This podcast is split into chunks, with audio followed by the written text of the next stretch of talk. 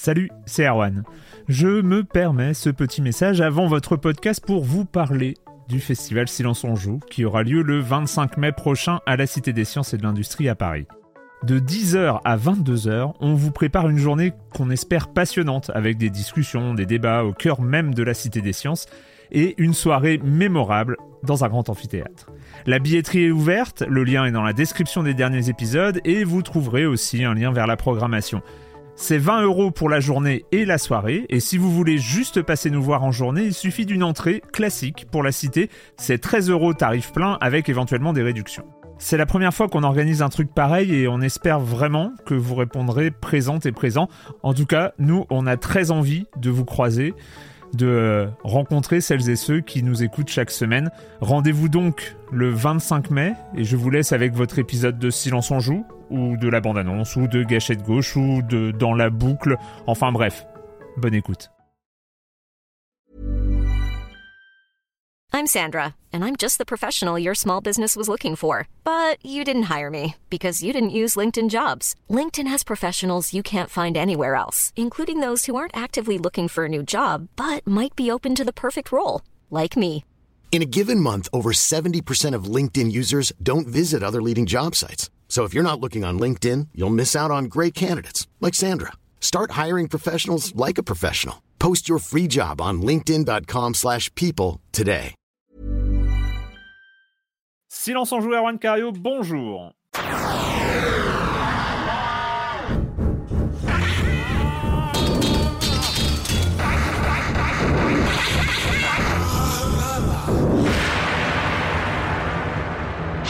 Au programme cette semaine de cette troisième émission de la quatorzième saison de Silence on joue, on va parler, bah oui, parce qu'on va commencer à rattraper l'actualité. Alors, on pourra parler un peu des jeux qu'on a ratés, des jeux euh, dont on ne parlera jamais dans Silence on joue.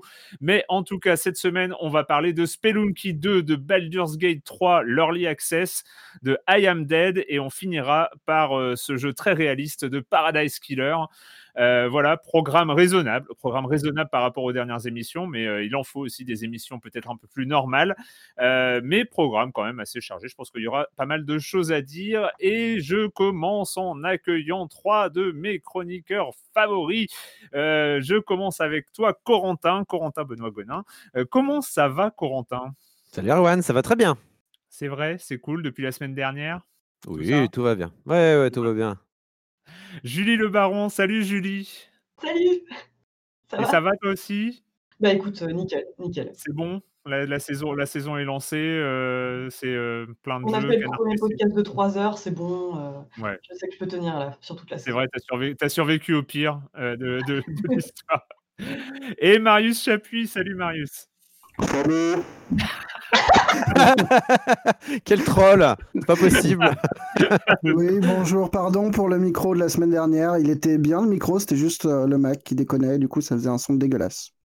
Ouais, ça faisait un son vraiment pas terrible, mais c'est corrigé cette semaine et ça c'est cool euh, parce que on va avoir une qualité. Ah oui, alors et petit euh, petit point technique. Allez, tiens, on va faire le point technique de la semaine. Euh, le podcast de la semaine dernière, il semblerait qu'il y ait eu pas mal de gens qui aient eu des boucles à l'intérieur du podcast, alors qui apparaissaient soit sur le Super Mario 3D All Star, donc la discussion entre Corentin et Patrick, soit sur Hades. hein, C'était selon les personnes. Et donc, euh, le podcast se mettait à boucler sur des boucles de 3, 4, 5 minutes euh, jusqu'à la fin. Donc, c'était pas hyper pratique. euh, et, pour le coup, en fait, on savait pas trop d'où ça venait. Et a priori, c'était que les personnes qui n'étaient pas en France, donc qui écoutaient le, le podcast depuis un pays différent. Et a priori, donc, ça devait être une mauvaise réplication sur des serveurs. Enfin, j'en sais rien. Pour vous dire, j'ai aucune, aucune certitude là-dessus. Euh, du coup, alors pour ceux qui ont eu un problème, j'ai euh, réencodé, réuploadé euh, tout ça. Donc j'espère que ça a corrigé le souci. En tout cas, toutes nos excuses. C'est vrai qu'entre un micro qui sature et le podcast qui boucle, ça commence à faire beaucoup, mais c'est pas grave, on va corriger ça. Et puis c'est hein, voilà, c'est un petit podcast qui débute, hein, donc c'est normal les soucis techniques, vous comprenez. Euh, bref, euh, donc on va commencer. On commence bah, par. Je crois qu'on en avait parlé la semaine dernière. Je crois. C'était donc l'annonce de la fermeture des bureaux européens de Blizzard. Et donc il y a eu à ce propos, Julie, une actualité, une actualité sociale. Oui, donc ce mercredi 14 octobre, il y a eu un appel à la grève pour les employés de Blizzard en France. Mmh. donc suite à l'annonce de la direction quand la direction a annoncé qu'elle voulait fermer le site parce que ça, ça représente quand même 285 emplois. Et euh, c'est quand même un, les grèves dans l'industrie du jeu vidéo en France, c'est quand même un, fait assez rare pour être signalé. La dernière fois, c'était euh, en 2018 avec euh, Eugène System, si je ne m'abuse, et encore avant ça, un très long mouvement social. Et encore avant ça, c'était en 2011, donc sept ans plus tôt, du côté de Eden Games. Et mm. bref, donc les revendications, euh, donc pour l'instant, c'est euh, l'abandon du projet de fermeture, le développement de l'activité Blizzard en France et l'investissement dans la prévention des, risques psychosociaux. Parce qu'en gros, ce qu'ils expliquent, c'est que le climat de travail s'est tellement dégradé qu'ils ont dû saisir l'inspection du travail. On rappelle aussi que euh, Activision Blizzard n'est pas une entreprise en déficit, n'est pas une entreprise qui perd de l'argent, que le jeu vidéo n'est pas un secteur en décroissance. Donc, on est, on fait évidemment, là c'est typiquement un cas d'optimisation financière. Voilà, donc c'est pas, c'est vrai que là pour le coup, les, salariés de, Blizzard en France sont vraiment des victimes collatérales de, de, décisions prises à un niveau largement au-dessus pour des, des motifs de résultats financiers et ce genre de choses, ce qui rend l'affaire vraiment, euh, vraiment assez insupportable. Ouais, D'après ce que rapportait le, le Parisien aussi, c'est que euh, suite à la première réunion euh, du CSE et de la direction, la direction, en gros, se contentait des, du minimum légal du, d'un plan de sauvegarde de l'emploi. Il n'y avait rien de plus de prévu pour l'instant pour, les, bah, pour les 280 personnes qui sont visées par le truc. Hmm. Ouais, puis pour revenir sur ce que tu disais, Erwan, il y a Oscar Lemaire euh, qui a posté un rappel assez salutaire euh, sur Twitter ce matin ou hier, euh, qui rappelle qu'en gros, sur les six premiers mois de 2020, le chiffre d'affaires de Blizzard, c'était quand même 914 millions de dollars, ce qui mmh. constitue une progression de 26% par rapport à 2019. Donc, si on se disait, est-ce qu'ils ont été impactés négativement sur leur chiffre d'affaires à cause du, du Covid, la réponse est évidemment non. Non, le jeu vidéo survit très bien. Enfin, c'est pas un des secteurs qui souffre le plus du Covid. En tout cas, en termes de vente, en termes de développement, c'est autre chose évidemment, mais en termes de, en termes de vente, c'est pas, c'est pas le fait d'avoir un couvre-feu qui va nous obliger à rester chez nous entre 21h et 6h du matin qui va faire du mal aux jeux vidéo, je pense. Enfin, j'ai un doute. on, change, on change totalement de sujet, mais c'est un truc assez intéressant, je trouve. C'est Marius, c'est Touquet qui a annoncé une utilisation, en tout cas peut-être une utilisation originale des, manettes responsives des consoles nouvelle génération. Ouais, il y a deux numéros. On râlait sur, sur le NBA 2K21 qui est sorti sur les current gen qui étaient assez nuls et flemmards. là, il commence à détailler un petit peu ce qui arrivera pour la next gen. Et un des trucs intéressants, c'est cette utilisation par un éditeur tiers donc de du responsive de, euh, de, la nouvelle manette, avec euh, notamment, par exemple, euh, sur l'usure, la fatigue des joueurs, ils promettent que la, la gâchette droite donc, sera plus dure à enfoncer pour rendre ce truc sur le terrain. de la même façon, les vibrations devraient être un peu différentes en fonction des contacts physiques entre les joueurs quand tu joues au poste euh, hmm. et que tu es un joueur, euh, un pivot ou un ailier. Donc ça, ça peut être assez marrant. Moi, ça fait partie vraiment des trucs qui m'intéressent le plus sur la next-gen, qui, est, euh, qui est finalement peu fun de loin. Et, et voir qu'un éditeur tiers s'empare de ça, c'est plutôt bon signe, je trouve. On rappelle pour ceux qui ne sont pas habitués euh, des jeux de sport, c'est que la gâchette droite, c'est le sprint. Donc euh, c'est euh, quand tu joues au basket ou au foot ou n'importe quoi, c'est vrai que c'est généralement avec une jauge de fatigue qui, qui monte ou qui descend vite. mais c'est une gâchette super importante parce que c'est là où les contre-attaques ou ce genre de choses.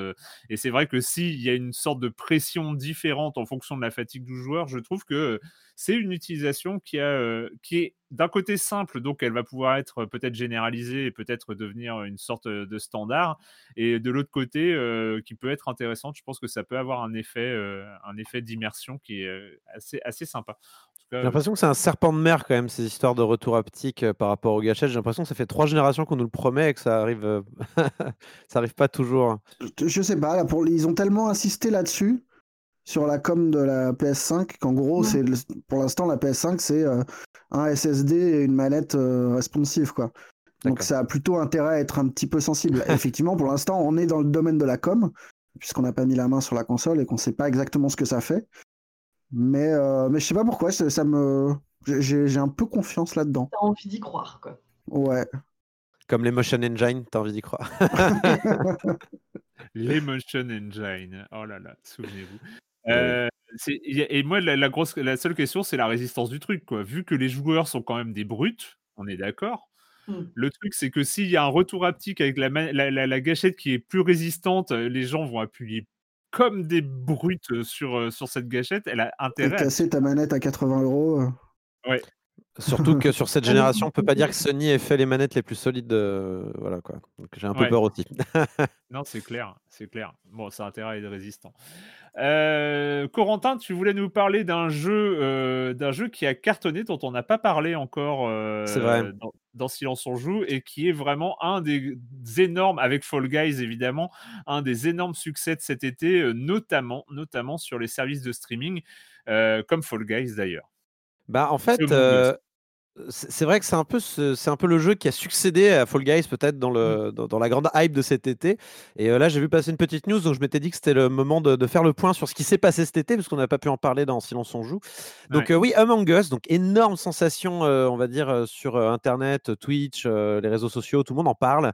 Il s'agit d'un jeu, on va dire, qu'on peut associer au loup-garou, ce genre de jeu. C'est-à-dire, il y a des traîtres dans un groupe et il faut trouver qui est le traître, sachant que ces mêmes traîtres, disons, raccourcissent les gens euh, entre, les, euh, entre les manches euh, qui ne donc, mmh. peuvent plus jouer ni parler, vraiment comme dans le Loup-Garou.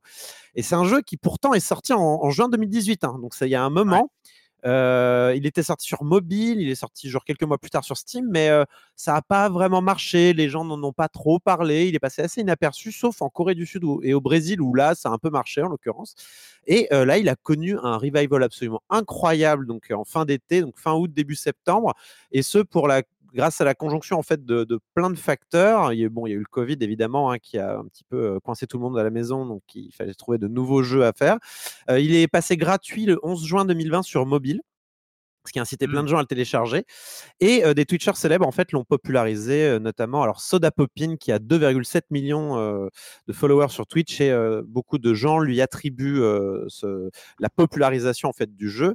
Et le résultat est assez dingue, ça fait, parce que le, ils ont, les développeurs ont déclaré plus de 100 millions de téléchargements en septembre début septembre, c'est pas mal, et un pic de joueurs à 3,8 millions de joueurs simultanés, simultanés ah fin septembre. C'est énorme. donc, ils avaient annoncé une suite, mais au 23 septembre, devant le succès de leur jeu, ils ont dit hop, hop, hop on fait pas de suite, on va plutôt créer du contenu supplémentaire pour le jeu. Ce que je trouve en fait, le, sain. il y a des maps différentes et tout ça. Donc eux, ils peuvent, s'ils rajoutent des maps, des nouvelles maps avec des nouvelles activités à faire entre, en, pour, pour les joueurs qui ne sont pas les imposteurs. Enfin, ça va être. Ouais, voilà, c'est ça. C'est du nouveau contenu. C'est un jeu qui, qui est très compatible avec du nouveau contenu, en fait. Oui, absolument. Il suffit de rajouter une map, je pense, pour refaire tourner la machine médiatique, mmh. que les gens parlent, que les, tous les Twitchers se mettent à fassent des soirées pour essayer la nouvelle, la nouvelle carte. Et mais là, déjà, il y a une bêta donc, qui arrive sur pour Steam, en l'occurrence pour la version Steam, et avec quelques options en plus. Donc une option cool qui est de rajouter l'accessibilité sur les jeux qui demandent de la couleur. Donc ça, c'est toujours bien de, rajouter ça. ils vont rajouter l'option d'avoir des votes anonymes parce que vous avez des phases donc de jeu où les, les, les joueurs normaux doivent effectuer des tâches dans le vaisseau et les, les, les, assassins doivent tuer les gens sans se faire prendre, et ben les votes, on, peut, on pourra les rendre anonymes, ce qui dans voilà les gros joueurs de Fall Guys, de Fall Guys, de pardon, Among Us, ceux qui ont l'habitude de jouer, qui détectent le moindre vote de travers de la part de, mmh. de, des, des, adversaires, va rendre la tâche un peu plus ardue pour trouver les, les, les imposteurs. et puis on va aussi pouvoir rendre la barre des tâches invisible à différents moments de la partie. Donc la barre des tâches, c'est une barre qui se remplit au fur et à mesure que les joueurs normaux, les, non-imposteurs, font leur tâche. Et quand elle est remplie, en fait, les imposteurs ont perdu. Et ben on va pouvoir la rendre invisible euh, à différents moments, euh, ce qui fait que, bah, par exemple, si quelqu'un fait sa tâche, on ne pourra pas voir immédiatement si la tâche se remplit, ce qui rendra encore plus compliqué d'identifier qui est bel et bien un membre de mmh. l'équipage et qui est un imposteur. Euh, on pourra aussi la rendre visible genre que pendant les réunions, donc en fait on verra la barre se remplir mais qu'à intervalles très espacés, on va dire. Donc plein de petites options histoire de rafraîchir un peu le gameplay. Qui c'est vrai. Alors moi je n'ai pas encore eu l'occasion d'y jouer, mais je regarde énormément de streams. C'est une drogue dure, c'est terrible euh, de, gens qui jouent à, Among Us. Et c'est vrai que euh, euh, les, gens, une fois qu'ils sont très très bons, c'est-à-dire qu'une une game se met en place, et c'est vrai que c'est un peu toujours les mêmes histoires qu'on voit se, se, se, recréer face à nous, et du coup rajouter un petit peu des, des, nouveaux éléments de jeu mmh. pour un petit peu diversifier les parties, je pense que c'est une très bonne chose pour garder le jeu frais et peut-être maintenir un succès sur la durée. Alors le fait est que on en parlait avant l'émission parce que je me, moi je me posais des questions. C'est un jeu où c'est donc c'est un jeu multijoueur sur le modèle du loup-garou de tierce lieu, bon qu'on connaît forcément. le fait est que c'est principalement pour jouer avec des amis, des connaissances, un cercle en tout cas d'amis d'amis ou enfin de, de gens qu'on connaît pour se retrouver sur un serveur Discord en même temps qu'on joue pour que les phases de débat se fassent en vocal et non pas en chat écrit, parce que c'est le truc qui rend. Et c'est vrai que c'est un jeu qui est assez peu compatible avec le fait de jouer avec des randoms, enfin des, des gens qu'on connaît pas sur un serveur distance, ce qui est possible, mais qui rend, qui rend l'opération un peu, un peu compliquée. Donc voilà, c'est d'un côté c'est assez marrant parce que c'est limité, c'est vraiment une limitation forte, mais c'est un succès quand même. Bah, c'est un succès quand même parce que les gens en fait se sont rendus compte que bah, ils pouvaient attribuer une touche sur le clavier pour passer immédiatement en, en, mute quoi. Et en fait, c'est tout à fait un jeu qui est, on va dire, tu peux le rendre tout à fait analogue à un jeu en, réel, en physique, dans la même salle. Quoi. Donc, ça n'a pas dérangé les gens plus que ça que ça soit pas intégré. Après, franchement, rien ne pourrait empêcher l'équipe de développement de le rajouter, mais ça marche déjà tellement bien juste avec Discord. En fait, je pense que le mieux qu'ils pourraient faire, c'est d'intégrer des peut-être des API Discord pour que ça se fasse automatiquement, que les morts se retrouvent dans un salon à eux, que les vivants restent dans un autre salon. Je sais pas. Mais honnêtement, ça marche déjà tellement bien. Je serais l'équipe de développement, je ne toucherais même pas à ça. Écoute, on va, on, suivra, on suivra les mises à jour si, si ça vaut le coup de Among Us. de toute façon, ça vaut le coup, c'est gratuit sur mobile, donc allez-y, hein, c'est gratuit sur mobile. Oui, et puis c'est que dalle, c'est que dalle sur. et c'est 4 euros sur Steam, c'est rien. Ouais, c'est ça. Le com des com de la semaine dernière. Alors, j'ai je me suis surtout concentré sur un des jeux dont on a parlé, qui est, euh, qui est un, jeu absolument énorme, sur lequel je suis encore, euh, je suis vraiment tombé dedans, ce qui m'inquiète un petit peu, mais bref. Euh, je commence avec Crown. L'émission m'a fait venir m'inscrire, donc bonjour. Donc on te dit bonjour parce que bienvenue dans les forums officiels de Silence en Joue. Et alors que jusqu'alors j'interagissais de façon très superficielle. Mais la critique faite à Hades comme un jeu au mécanisme de free-to-play me semble totalement injuste. Je suis actuellement à 145 heures, dont une vingtaine d'heures euh, après la bêta. Euh, et d'expérience, le jeu ne commence vraiment qu'à partir de la première évasion. Je ne veux pas spoiler, mais le côté monté en puissance devient important pour contrebalancer les pénalités des contrats des enfers, dont les récompenses permettent d'augmenter la puissance des armes de différents objets et de débloquer des aspects qui changent profondément le gameplay du jeu. De nombreuses et riches trames narratives ne peuvent en outre exister après une petite dizaine d'évasions, et tant que les contrats ne sont pas disponibles, le joueur est limité en évolution euh, par certaines ressources rares. Alors, cher Orcrown, Je comprends que tu qu'on puisse se sentir blessé par le fait que j'ai qualifié un jeu de mécanismes de free-to-play, mais la description que tu viens d'en faire est exactement ce dont je parle. Hein. Donc c'est quand tu parles de choses qu'il faut débloquer pour avancer et de choses qui, qui, sont absolument nécessaires parce que le jeu gagne en difficulté, etc. On est clairement sur ce type de mécanisme. C'est exactement ces mécaniques-là dont je parlais quand on parlait avec et avec la multiplication des, des monnaies d'échange dont, dont on parlait la semaine dernière Corentin. Euh, c'est exactement de ça dont on parlait. Euh, il finit en disant Je ne saurais que conseiller à Erwan qui voulait y replonger de le faire de bon cœur. Oui, bah oui, je l'ai fait. Je l'ai fait. J'ai fini trois runs, hein, donc euh, oh. je suis Ouais, je suis mort plusieurs fois à la fin, euh, mais j'en ai fini trois, euh, donc euh, je ne désespère pas de continuer et, je suis très très motivé, il n'y a pas de problème. Bref, je voulais continuer, mais il y a eu Spelunky. je voulais continuer, mais il y a eu Spelunky entre temps, donc c'est compliqué là. Euh, cette version finale du jeu est grandiose, l'histoire est réellement surprenante et constitue un, effort de réécriture de la mythologie très fouillée et très actuelle. Le jeu permet également d'activer un mode Dieu euh, qui augmente la résistance aux dégâts progressivement.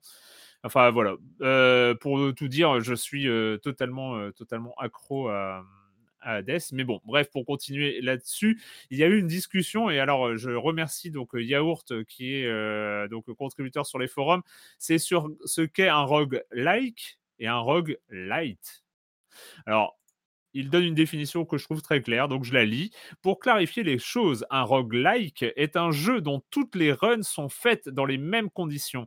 Permades, génération procédurale des niveaux et autres règles comme le combat au tour par tour par exemple. Ce qui sort de nos jours, ce sont majoritairement des roguelites qui reprennent les deux premiers critères et très rarement le troisième et introduisent une notion de progression d'un run à l'autre. C'est le, cas de Rogue Legacy, Binding of Isaac, Dead Cells, Hades pour ne citer que la progression peut soit être un renforcement du personnage, de nouveaux power-ups qui se débloquent, de nouvelles zones accessibles, de nouveaux ennemis, etc. Une fois qu'on a tout débloqué, le jeu devient un rogue-like sur les deux premiers critères du moins. Des fois, il y a aussi des modes de jeu custom, comme dans Dead Cells, où on, ne peut, on peut figer les règles, des objets, etc., identiques d'une run sur l'autre, et donc retrouver des sensations de rogue-like sans la nécessité de finir et de tout débloquer. Voilà pour la définition.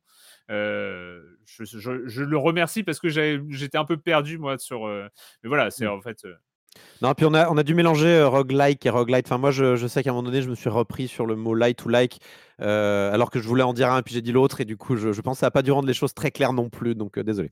Est-ce qu'on peut se mettre d'accord sur Rogue? Tu vois, euh. On va dire Rogue. Tout à l'heure, on va parler de Spelunky, qui est quand même peut-être un des plus gros roguelike actuels, en l'occurrence, puisque les runs se ressemblent. Donc, bon, de, partez du principe que Spelunky, c'est un roguelike, et on dira que rogue. Voilà. Euh, et enfin, Oyoyo qui dit euh, Je rejoins complètement le parallèle avec Slay the Spire. Une partie ne ressemble jamais à une autre. L'éventail des combinaisons possibles entre les bienfaits, les armes et les modificateurs de Dédale est gigantesque. Et chaque run ne laisse qu'un choix limité dans cet éventail. On a aussi un système analogue aux ascensions, une fois la première évasion réussie, euh, mais plus fin, puisque c'est aux joueurs de choisir les pénalités qui augmenteront la difficulté. Et il y a un moyen d'aller bien plus haut que les 15 niveaux de difficulté de Slay the Spire. Enfin, Slay the Spire est un jeu que je suis toujours content de relancer et je sais qu'Hades, ce sera la même chose. C'est toi, Erwan, qui a écrit ce commentaire? Ça aurait pu être moi. Ça aurait pu être moi ça aurait pu être moi. On est, euh, on est exactement sur la même longueur d'onde euh, avec Oyoyo sur ce point-là, euh, parce que je ressens exactement le même, le même enthousiasme sur, sur, sur Hades que sur Slay the Spire. Parce qu'il faut comprendre qu'il y a, y a les semaines où je teste des jeux pour, pour Silence on Joue, il y a toujours la même chose qui se passe. Quand j'ai Steam d'ouvert, je vois Erwan qui joue au jeu qu'on doit tester, puis dix minutes plus tard, Erwan joue à Slay the Spire. Ça ne manque jamais. Il y a un moyen de, virer les, euh, le fait que les autres savent à quoi on qu'on te voit jouer à Slay the Spire. C'est un moyen de te contrôler. Ouais, je sais, je sais. Mais, euh, mais j'ai un jeu, à chaque fois, il me faut un jeu comme ça. Ça va être NBA 2K, ça va être euh, Slay the Spire, ça va être en ce moment c'est Hades. Voilà, c'est un jeu doudou. Voilà, c'est les jeux doudou dont tu parlais, Marius, la semaine dernière.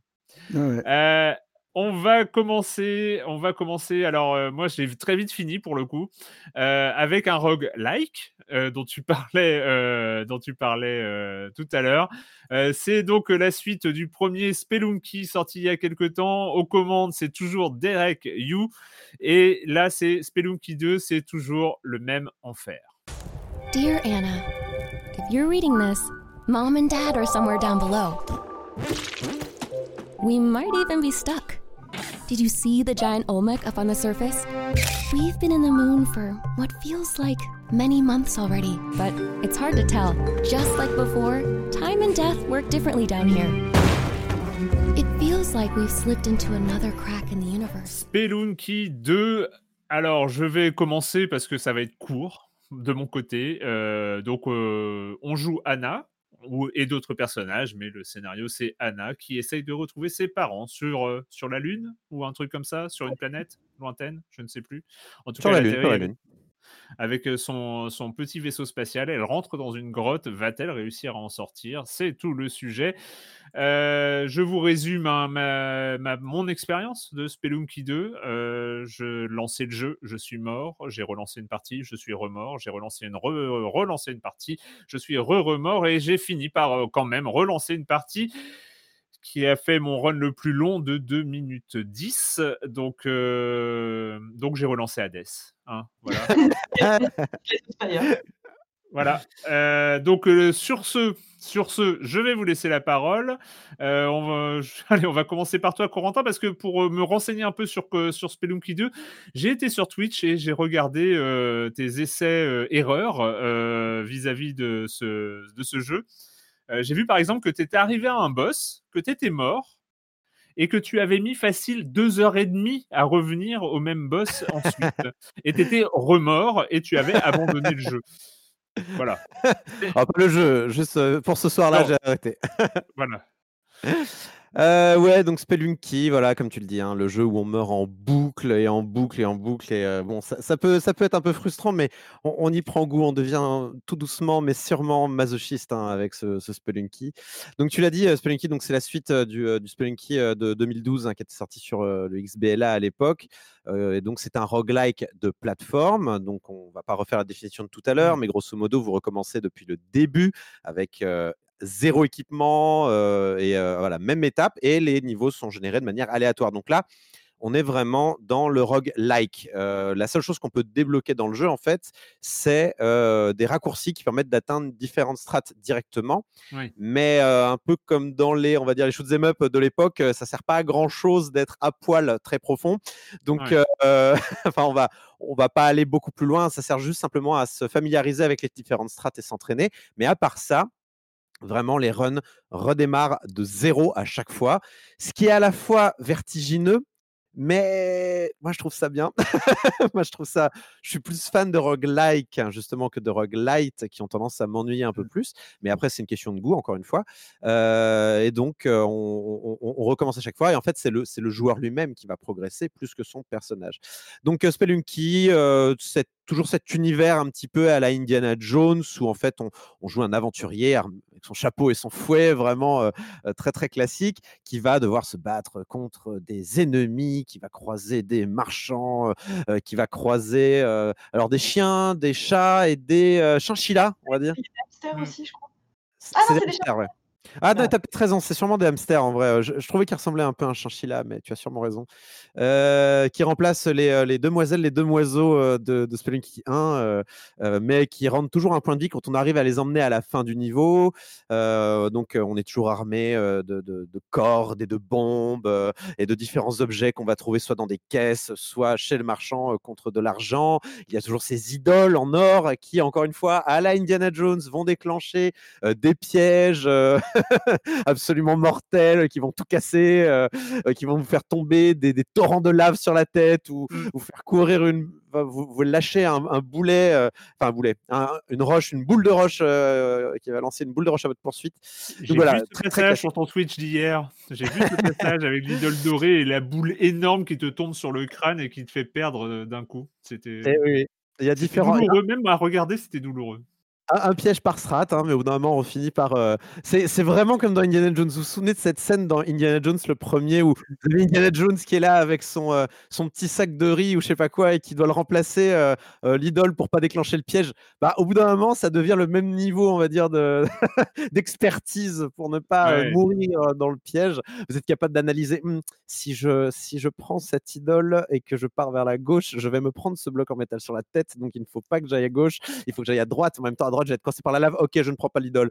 voilà, ce genre de réflexion qui en fait se, se font en, un quart de seconde. Mais en fait, je pense que cette notion-là, en fait, d'analyse et de, de, comment dire, de scanner, de d'analyser immédiatement le, le tout, tout l'environnement et de comprendre par où on peut passer, dessiner un chemin dans sa tête, se dire si je veux passer par là, il va me falloir un caillou pour virer le, mec là qui m'empêche de passer. Il va me falloir euh, un objet, n'importe lequel, pour déclencher le piège qui me bloque le chemin, sinon je vais prendre deux points de vie, ça va m'énerver.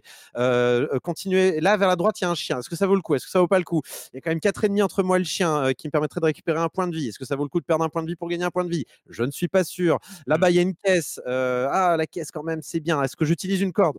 Ah, Une corde, j'en ai plus beaucoup. Est-ce qu'il y a moyen d'utiliser plutôt une bombe pour récupérer cette caisse. Ah, si je récupérais des bombes dedans ou des, cordes, ça serait bien. Voilà, c'est que des calculs tout le temps. C'est euh, des choix stratégiques, mais tout le temps, il faut se poser plein de questions, peser le pour et le contre. Euh, c'est vraiment du risk-reward H24. Euh, et c'est vrai que cette, on va dire, cette vitesse d'analyse et cette vitesse de, comment dire, ne pas rater en fait les, éléments importants qui constituent le niveau, donc qui est encore une fois généré aléatoirement à chaque fois. Hein. donc vous ne mmh. pouvez pas apprendre par cœur. c'est c'est là en fait où le skill de la personne va augmenter. C'est en, améliorant cette capacité justement à analyser et, à, peser le pour et le contre pour qu'on va arriver loin dans les, dans les parties. Et ça marche toujours aussi bien dans ce Spelunky 2, c'était déjà le cas dans Spelunky 1, mais ça marche toujours aussi bien dans Spelunky 2 qui rajoute, voilà, c'est Spelunky 2, c'est Spelunky plus, plus, plus, quoi. C'est-à-dire qu'on a des nouveaux monstres, des nouveaux boss, des nouveaux objets. on a régulièrement en fait des, des, croisements, donc on va pouvoir mmh. choisir entre deux biomes différents. Donc avant, dans Spelunky 1, on avait euh, on avait les caves, puis on avait la jungle, puis on avait la glace, puis on avait le temple, puis on avait l'enfer. Euh, et c'était toujours dans cet ordre-là, avec quelques biomes spéciaux de temps en temps. Là, maintenant, on a d'abord les grottes, enfin la, mine, et puis ensuite on a le choix entre le niveau du feu ou alors la jungle. On va prendre l'un puis l'autre, puis on va arriver au même endroit ensuite. Puis ensuite, on aura le choix entre euh, le niveau de l'eau ou alors le, temple qu'on a déjà dans Spelunky 1. Et puis ensuite, on va arriver au même endroit. Puis ensuite, voilà. Donc c'est en fait, on aura des embranchements, qui laissera le choix aux joueurs et je crois que tous les anciens biomes sont là. Donc on, peut, je crois, dire sans trop prendre de risques, évidemment, j'ai pas tout vu, mais qu'ils ont doublé, ils ont dédoublé le nombre de, biomes disponibles dans ce jeu-là. Donc voilà, Spelunky 2, si vous n'avez pas aimé Spelunky 1, vous n'allez pas aimer Spelunky 2, je pense. Mais ceux qui ont aimé Spelunky 1, vous allez avoir le, double de contenu dans un seul jeu. Donc, donc voilà pour. Est-ce qu'on peut parler pour les jeux de ce genre d'une sorte de mur du désespoir? Il y a un mur du désespoir qu'il faut franchir. Ah oui, complètement, ouais.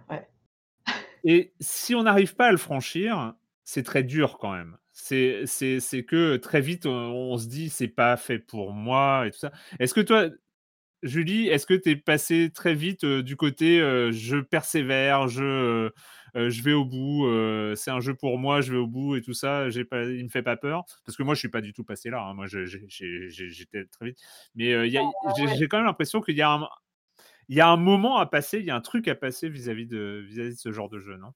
Oui, bah, comme euh, disait Corentin, il y a un moment, en fait, il faut que tu acceptes de devenir euh, complètement masochiste. C'est moi, mmh. mon, mon premier run, enfin ma première session, elle ressemble exactement à la tienne. Je suis morte huit fois de suite, souvent au bout de 30 secondes, souvent en activant euh, des pièges. en, par exemple, en voulant casser une jarre et en fait, de la jarre sort un fantôme. Dès que je touche le fantôme, je meurs instantanément alors que j'avais 4 points de vie. Mais je trouve qu'il y a dans Spelunky 2 un peu la même bienveillance qu'un autre jeu Mazocore bien célèbre, euh, bah, que Céleste en fait. Il y a vraiment un. Par exemple, un moment, donc euh, je suis morte la neuvième fois, mais euh, dans mon journal, donc où je voyais ma mort, j'avais une espèce de, replay de ma mort, il y avait écrit la mention Je ne suis jamais allée aussi loin. Et ça, tout de suite, ça m'a vachement motivée. c'est fou en fait. Enfin, c'est un jeu qui te récompense aussi dans tes erreurs et qui est amusant même dans l'échec. Et honnêtement, euh, après ces, neuf premières morts, j'avais quand même appris quelque chose. Par exemple, ne jamais marcher sur un serpent euh, sans évaluer la distance qui le sépare de ton fouet. On apprend vraiment avec les échecs. Ça, c'est vraiment, euh, c'est vrai ce que tu dis. Honnêtement, je suis pas allée très, très loin dans le dans le jeu, mais j'ai l'impression d'avoir appris énormément de choses. J'ai eu des foirages monstrueux comme, heu, bah, après il y a les les commandes ont pas changé, il me semble, depuis, heu, Spelunky 1 donc heu, mais par inadvertance, j'ai lâché une bombe dans un chez un marchand qui s'est énervé et qui m'a défoncé avec son fusil. Mais bon, ça m'a appris, heu, une notion à savoir ne jamais énerver un marchand et n'importe quel. Classique. C'est, heu, c'est un grand classique. Pareil, heu, ne jamais sauter sur une dinde, parce que voilà, dans, heu, un truc qui me semble qui est inédit par rapport au 1er, c'est que tu peux, heu, chevaucher des montures. Tu peux, par exemple, Absolument. sauter sur une dinde qui va partir, et courir dans tous les sens jusqu'à ce que tu l'apprivoises. Ça prend, environ 3 secondes, mais 3 secondes, c'est suffisant pour mourir, hein. C'est vraiment, tu as vraiment l'effet, machine de je sais plus comment on les appelle, les machines de Goldberg quoi, où, Rube Goldberg, ouais.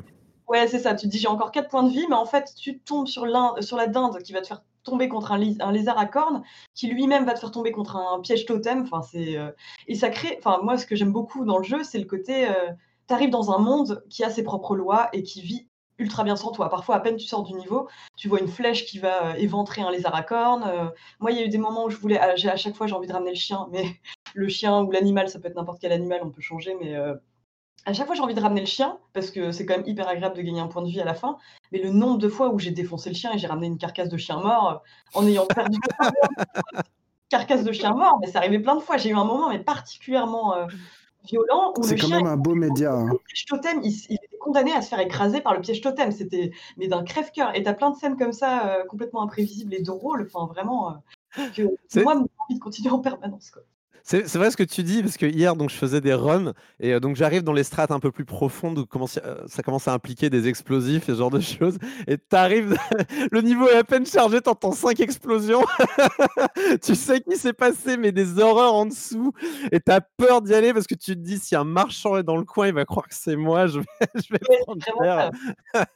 Mais oui, c'est vrai ce que tu dis, le le monde vit très bien sans toi. Des fois, le chien peut spawner à côté d'un d'une coccinelle lance-flamme et tu vas retrouver, ouais, un chien grillé, un chien chaud. Heu, il il vaut mieux que ça soit une dinde d'ailleurs parce que ça vous ça vous fait un poulet, vous pouvez le manger, ça fait un point de vie. C'est génial. La dinde, quand tu la brûles, tu peux gagner un point de vie. Je trouve ça, heu, je suis dessus en brûlant ma dinde alors que j'étais en train de la chevaucher et heu, c'est aussi un jeu qui t'apprend à pas trop reposer sur tes acquis parce que donc tu peux, comme disait Corentin, tu peux acheter des objets qui vont, te faciliter la tâche. Heu, moi, à un moment, j'ai chopé un axolotl, génial. Enfin, j'avais vraiment une, fière allure sur mon axolotl qui pouvait cracher des bulles. Sauf que bon, bah, je suis morte 2 secondes après et heu, j'avais le cœur brisé. Mais en fait, ça t'apprend à pas trop, heu, prendre pour argent comptant les objets que tu as débloqués, quoi. Et il faut pas t'attacher, si, je peux vous donner un pro tip, c'est, si vous achetez un téléporteur, l'utilisez pas n'importe où parce que je me suis téléportée dans un mur direct, c'était une catastrophe. Téléporteur, c'est pour les speedrunners uniquement. Moi, je l'utilise pas. Je je je laisse ça aux speedrunners, hein. C'est c'est J'ai pour hâte de voir ce que ça va donner, le speedrun de Spelunky 2, ouais, ça va être ça va bah, être je crois qu'ils existent déjà et je crois qu'ils ressemblent beaucoup à ceux du 1, donc des mecs qui se téléportent à l'infini, heu, ils finissent le jeu en 3 minutes, c'est insupportable, insupportable. Mais franchement, 2 heures de plus, Erwan, et je suis sûre que tu deviendras masochiste toi aussi, quoi. Bah, Bah, je nous alors, ouais, moi, j'ai j'ai tu fais la comparaison avec Céleste, heu, moi, ça heu, j'ai eu aussi, heu, un peu cette envie parce qu'on est sur du platformer et puis, heu, puis il y a cette même, rapidité et puis cette même, enfin, il y a quand même une certaine précision et tout ça, mais, Céleste, le truc, c'est que tu peux mourir 50 fois sur un même niveau.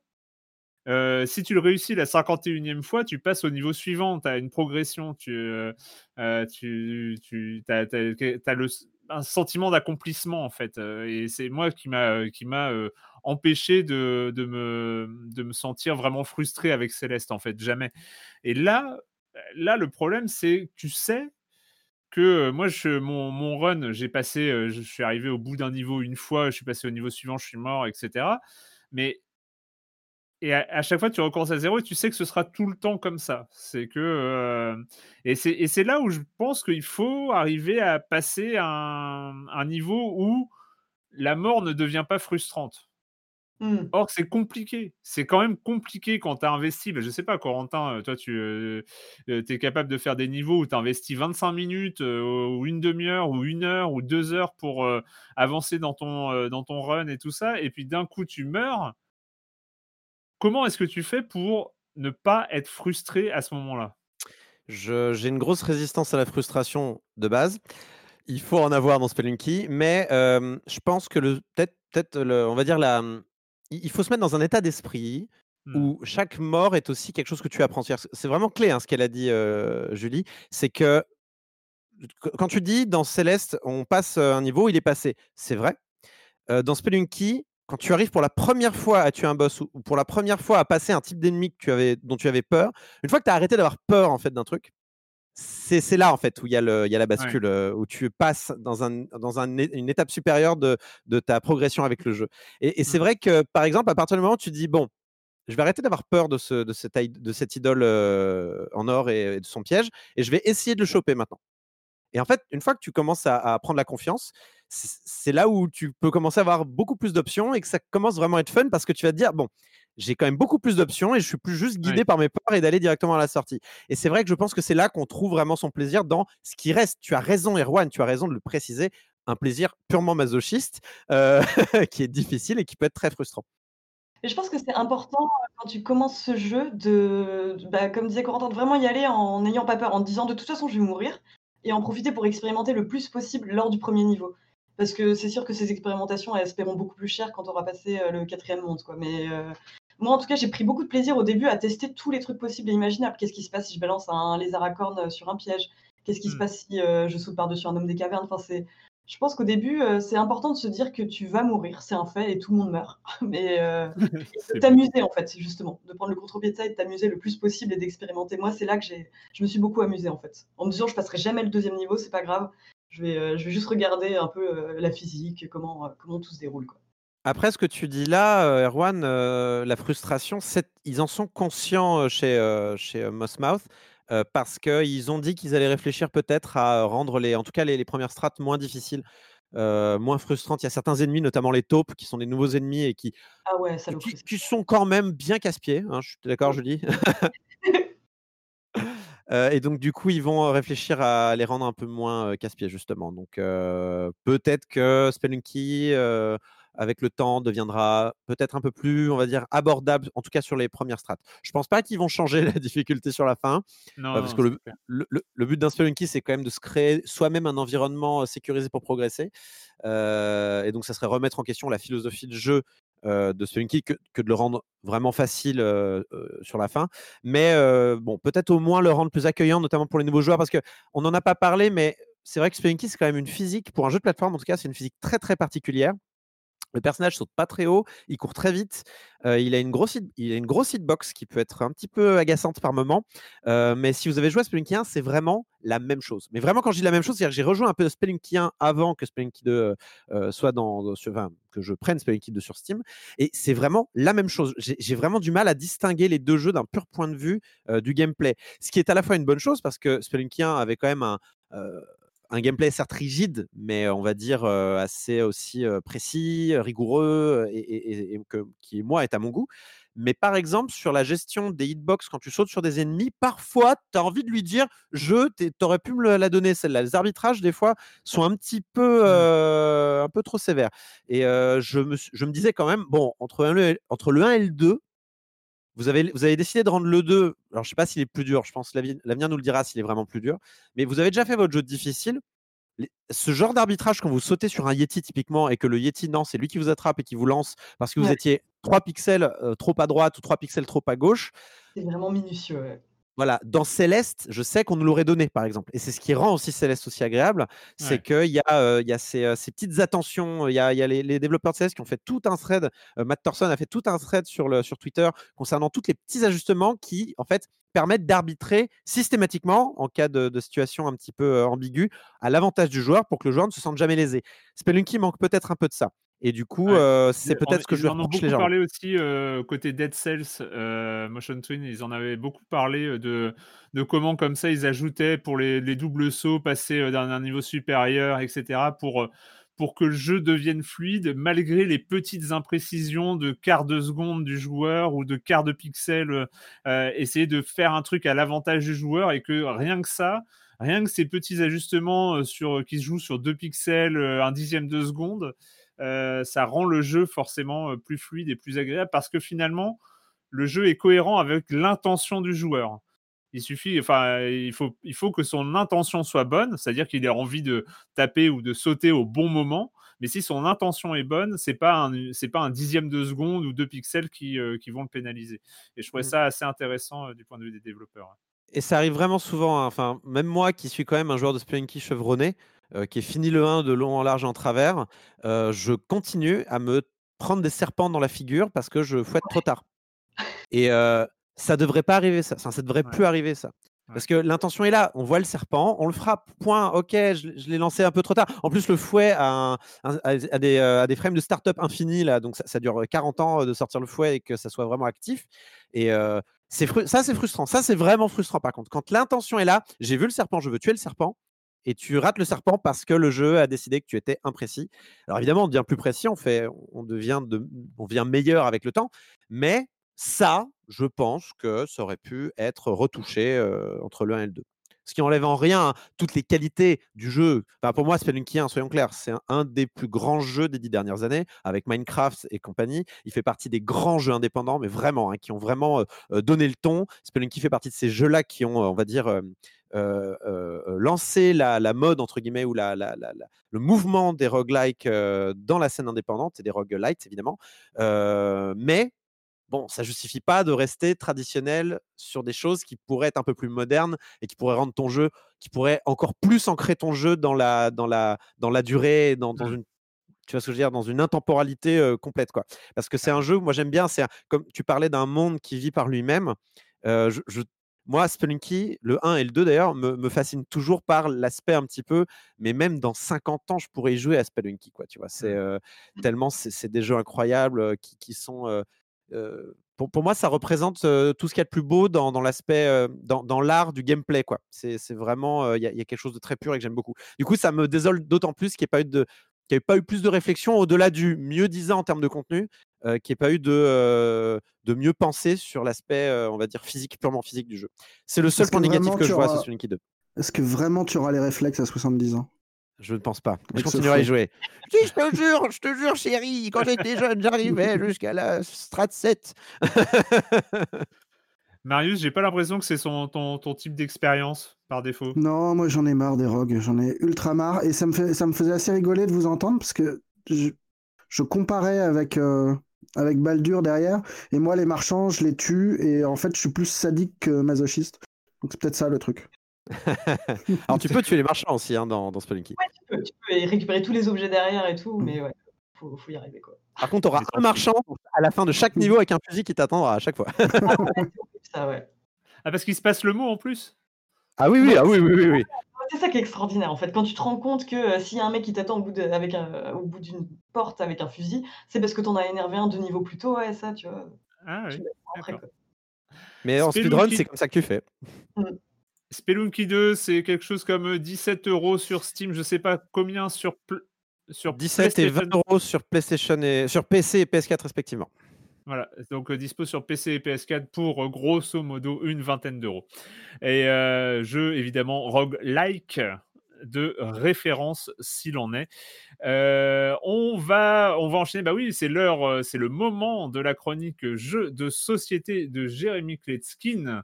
Comme chaque semaine, il nous fait le plaisir de suivre l'actu des, des board games. Salut Jérémy. Salut Erwan, cette semaine on va parler profusion de cartes de tuiles et de pions, ou plutôt de meeples, ces petits personnages en bois en forme d'étoiles euh, de toutes les couleurs. Le jeu s'appelle Questal, la cité des oiseaux sacrés, avec son grand plateau qui s'étale sur toute la table, avec ses illustrations grandioses de villages, de forêts, de bateaux et de temples. Oui, parce qu'on va jouer le rôle d'explorateur qui débarque en Amérique centrale pour découvrir une civilisation perdue. Alors déjà un bémol, hein, euh, Amérique centrale ils le disent pas, ils rentrent pas dans les détails. Le jeu s'appelle Questal, donc c'est un oiseau euh, sacré euh, chez les Mayas, chez les Aztèques, mais pas chez les Incas. Donc je suis arrivé à la conclusion qu'il ne pouvait pas s'agir du Pérou, mais plutôt du Mexique, enfin voilà, plus au nord. Pour moi c'était assez confus, mais ça n'a l'air de déranger personne d'autre. hein. Personne ne s'est posé la question, mes amis étaient très contents. Ils sont contents, je suis content aussi. Hein. On parle d'un jeu assez traditionnel de placement d'ouvriers. On va chacun recevoir une poignée de meeples de sa couleur et on va les placer tour à tour euh, dans certaines zones de la carte afin d'obtenir des artefacts, des trésors, des capacités supplémentaires, de l'argent ou des points. Chaque zone ayant sa particularité, il y a des lieux dans lesquels on pourra poser qu'un meeples et le sécuriser, dans d'autres il y aura des enchères qui seront possibles, voilà. Vraiment le jeu très beau, très équilibré, j'ai lu les règles en 20 minutes et ensuite très simple à expliquer, j'ai même pas eu besoin de revenir sur le livret de règles, j'avais tout assimilé. Et là vous allez me dire, et je vous entends d'ici, bah ouais mais c'est un peu classique tout ça là, c'est quoi le supplément d'âme de ce jeu là qui justifierait de, bah, de le sélectionner pour une chronique par exemple? Vous vous rappelez qu'on utilise des meeples dans ce jeu, donc des personnages en bois en forme d'étoile qui sont un petit peu épais comme ça, et eh ben ils servent aussi de dés, et oui, on va lancer ces meeples, ça peut avoir l'air un petit peu chelou à première vue, je suis d'accord, mais chose tout à fait surprenante, ça fonctionne carrément. Ça fait des dizaines d'années que j'utilise des meeples, j'avais jamais pensé à ça en fait. Chaque meeples a un côté noir et un côté blanc, donc le côté aventurier et le côté archéologue. Et vous l'avez compris, on ne pourra pas utiliser les archéologues dans les mêmes zones que les aventuriers. Certains lieux vont permettre de les mélanger, d'autres pas. Chose amusante, quand ils atterrissent sur la tranche, on pourra choisir sa couleur. Et s'ils tombent sur leurs pattes, on aura même une pièce d'or en bonus. Le but étant de collectionner un maximum d'objets pour ensuite aller vers les bateaux pour les envoyer à la maison. Je rappelle le nom du jeu, Quetzal, Q-U-E-T-Z-A-L. De 2 à 5 joueurs, ils indiquent 15 minutes par joueur, mais je dirais un peu plus long que ça. Notre première partie à 4 a quand même duré euh, une heure et demie. Hein. L'auteur Alexandre Garcia s'est édité chez Gigamic et à partir de 10 ans, vous pouvez y aller sans problème. Et moi, je vous dis à bientôt sur les forums de Silence on Joue, par exemple. La saison a aussi démarré en trombe là-bas. Venez nous rendre visite. Bye bye Bye bye Jérémy, à la semaine prochaine. Euh, Jérémy Kletskin et sa chronique Jeux de société. Euh, c'est le moment, bah, ça fait quand même un bail qu'on l'attend et on va peut-être encore l'attendre longtemps euh, finalement euh, dans sa version pour sa version définitive, mais il est enfin arrivé. En tout cas, on peut y jouer. En tout cas, on peut au moins créer un personnage et jouer quelque temps.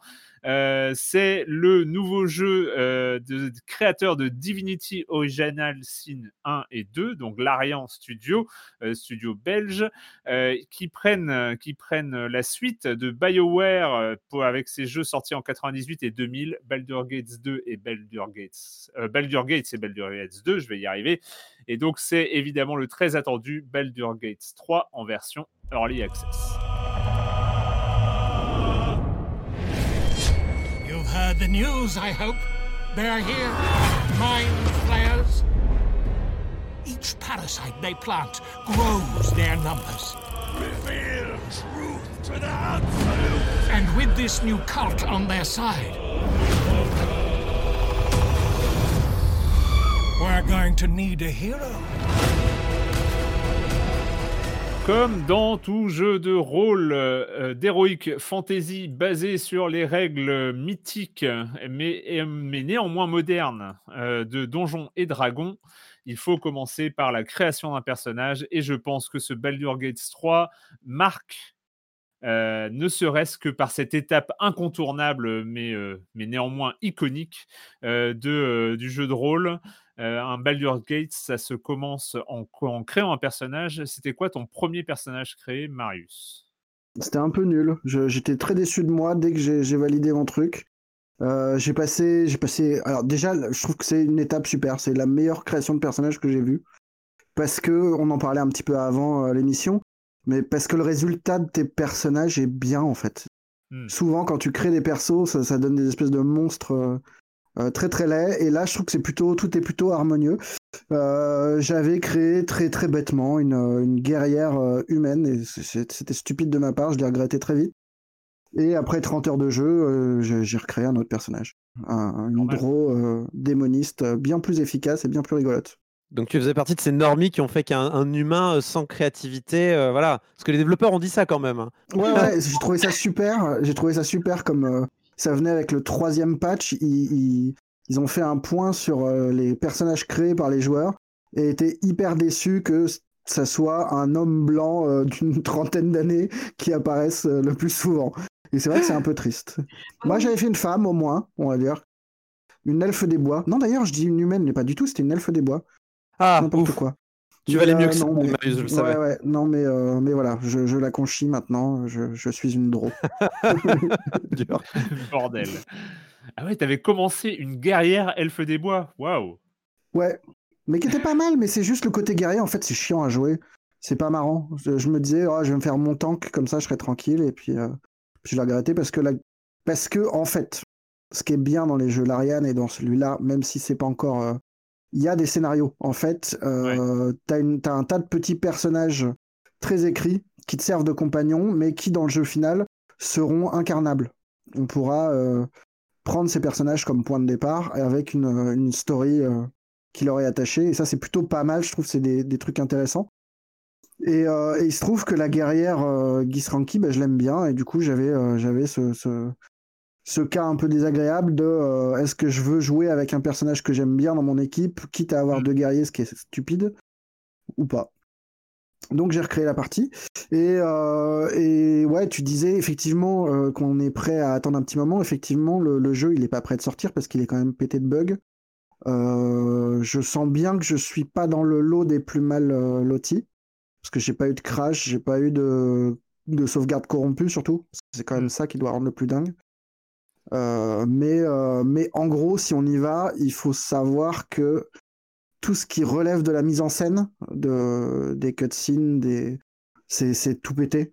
Ça marche pas du tout. Euh, les- graphismes sont là, mais l'animation des personnages est toute moche, toute, euh, toute. On peut parler à un personnage qui a le bras qui part en sucette pendant qu'il nous parle.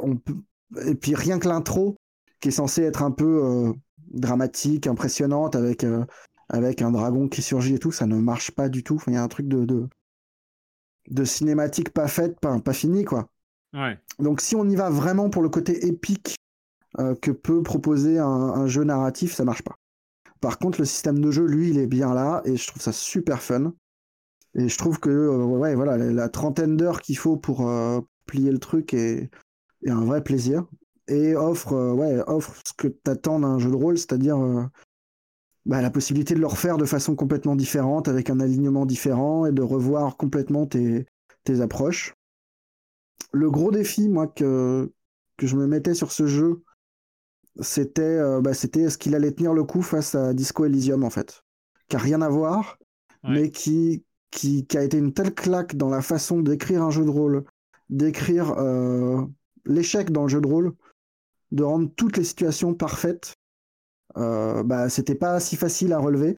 Et forcément, c'est c'est différent, c'est pas aussi bien écrit, aussi brillant. Mais, euh, mais je trouve qu'il y a un plaisir aussi dans l'échec, dans ce jeu-là. Euh, et ça tient, ça tient pas mal à- à- au changement qu'il y a par rapport au, au Baldur précédent. Moi, j'y jouais moins, en fait, j'y ai moins joué que je les ai regardés jouer par ma meuf, qui a passé un nombre d'heures complètement déraisonnable sur, sur les deux précédents. Et euh, du coup, je suis pas du tout perturbé par le fait qu'on incarne plus qu'une équipe de 4 au lieu de 6, alors que ça semble impie par, euh, aux yeux de certains. Euh, je suis pas perturbé du tout non plus par euh, l'insertion du, du tour par tour plutôt que la pause dynamique, parce qu'en fait, c'est bah, le Larian de, de Divinity qui est introduit dans, dans Baldur. Ça, ça marche très bien.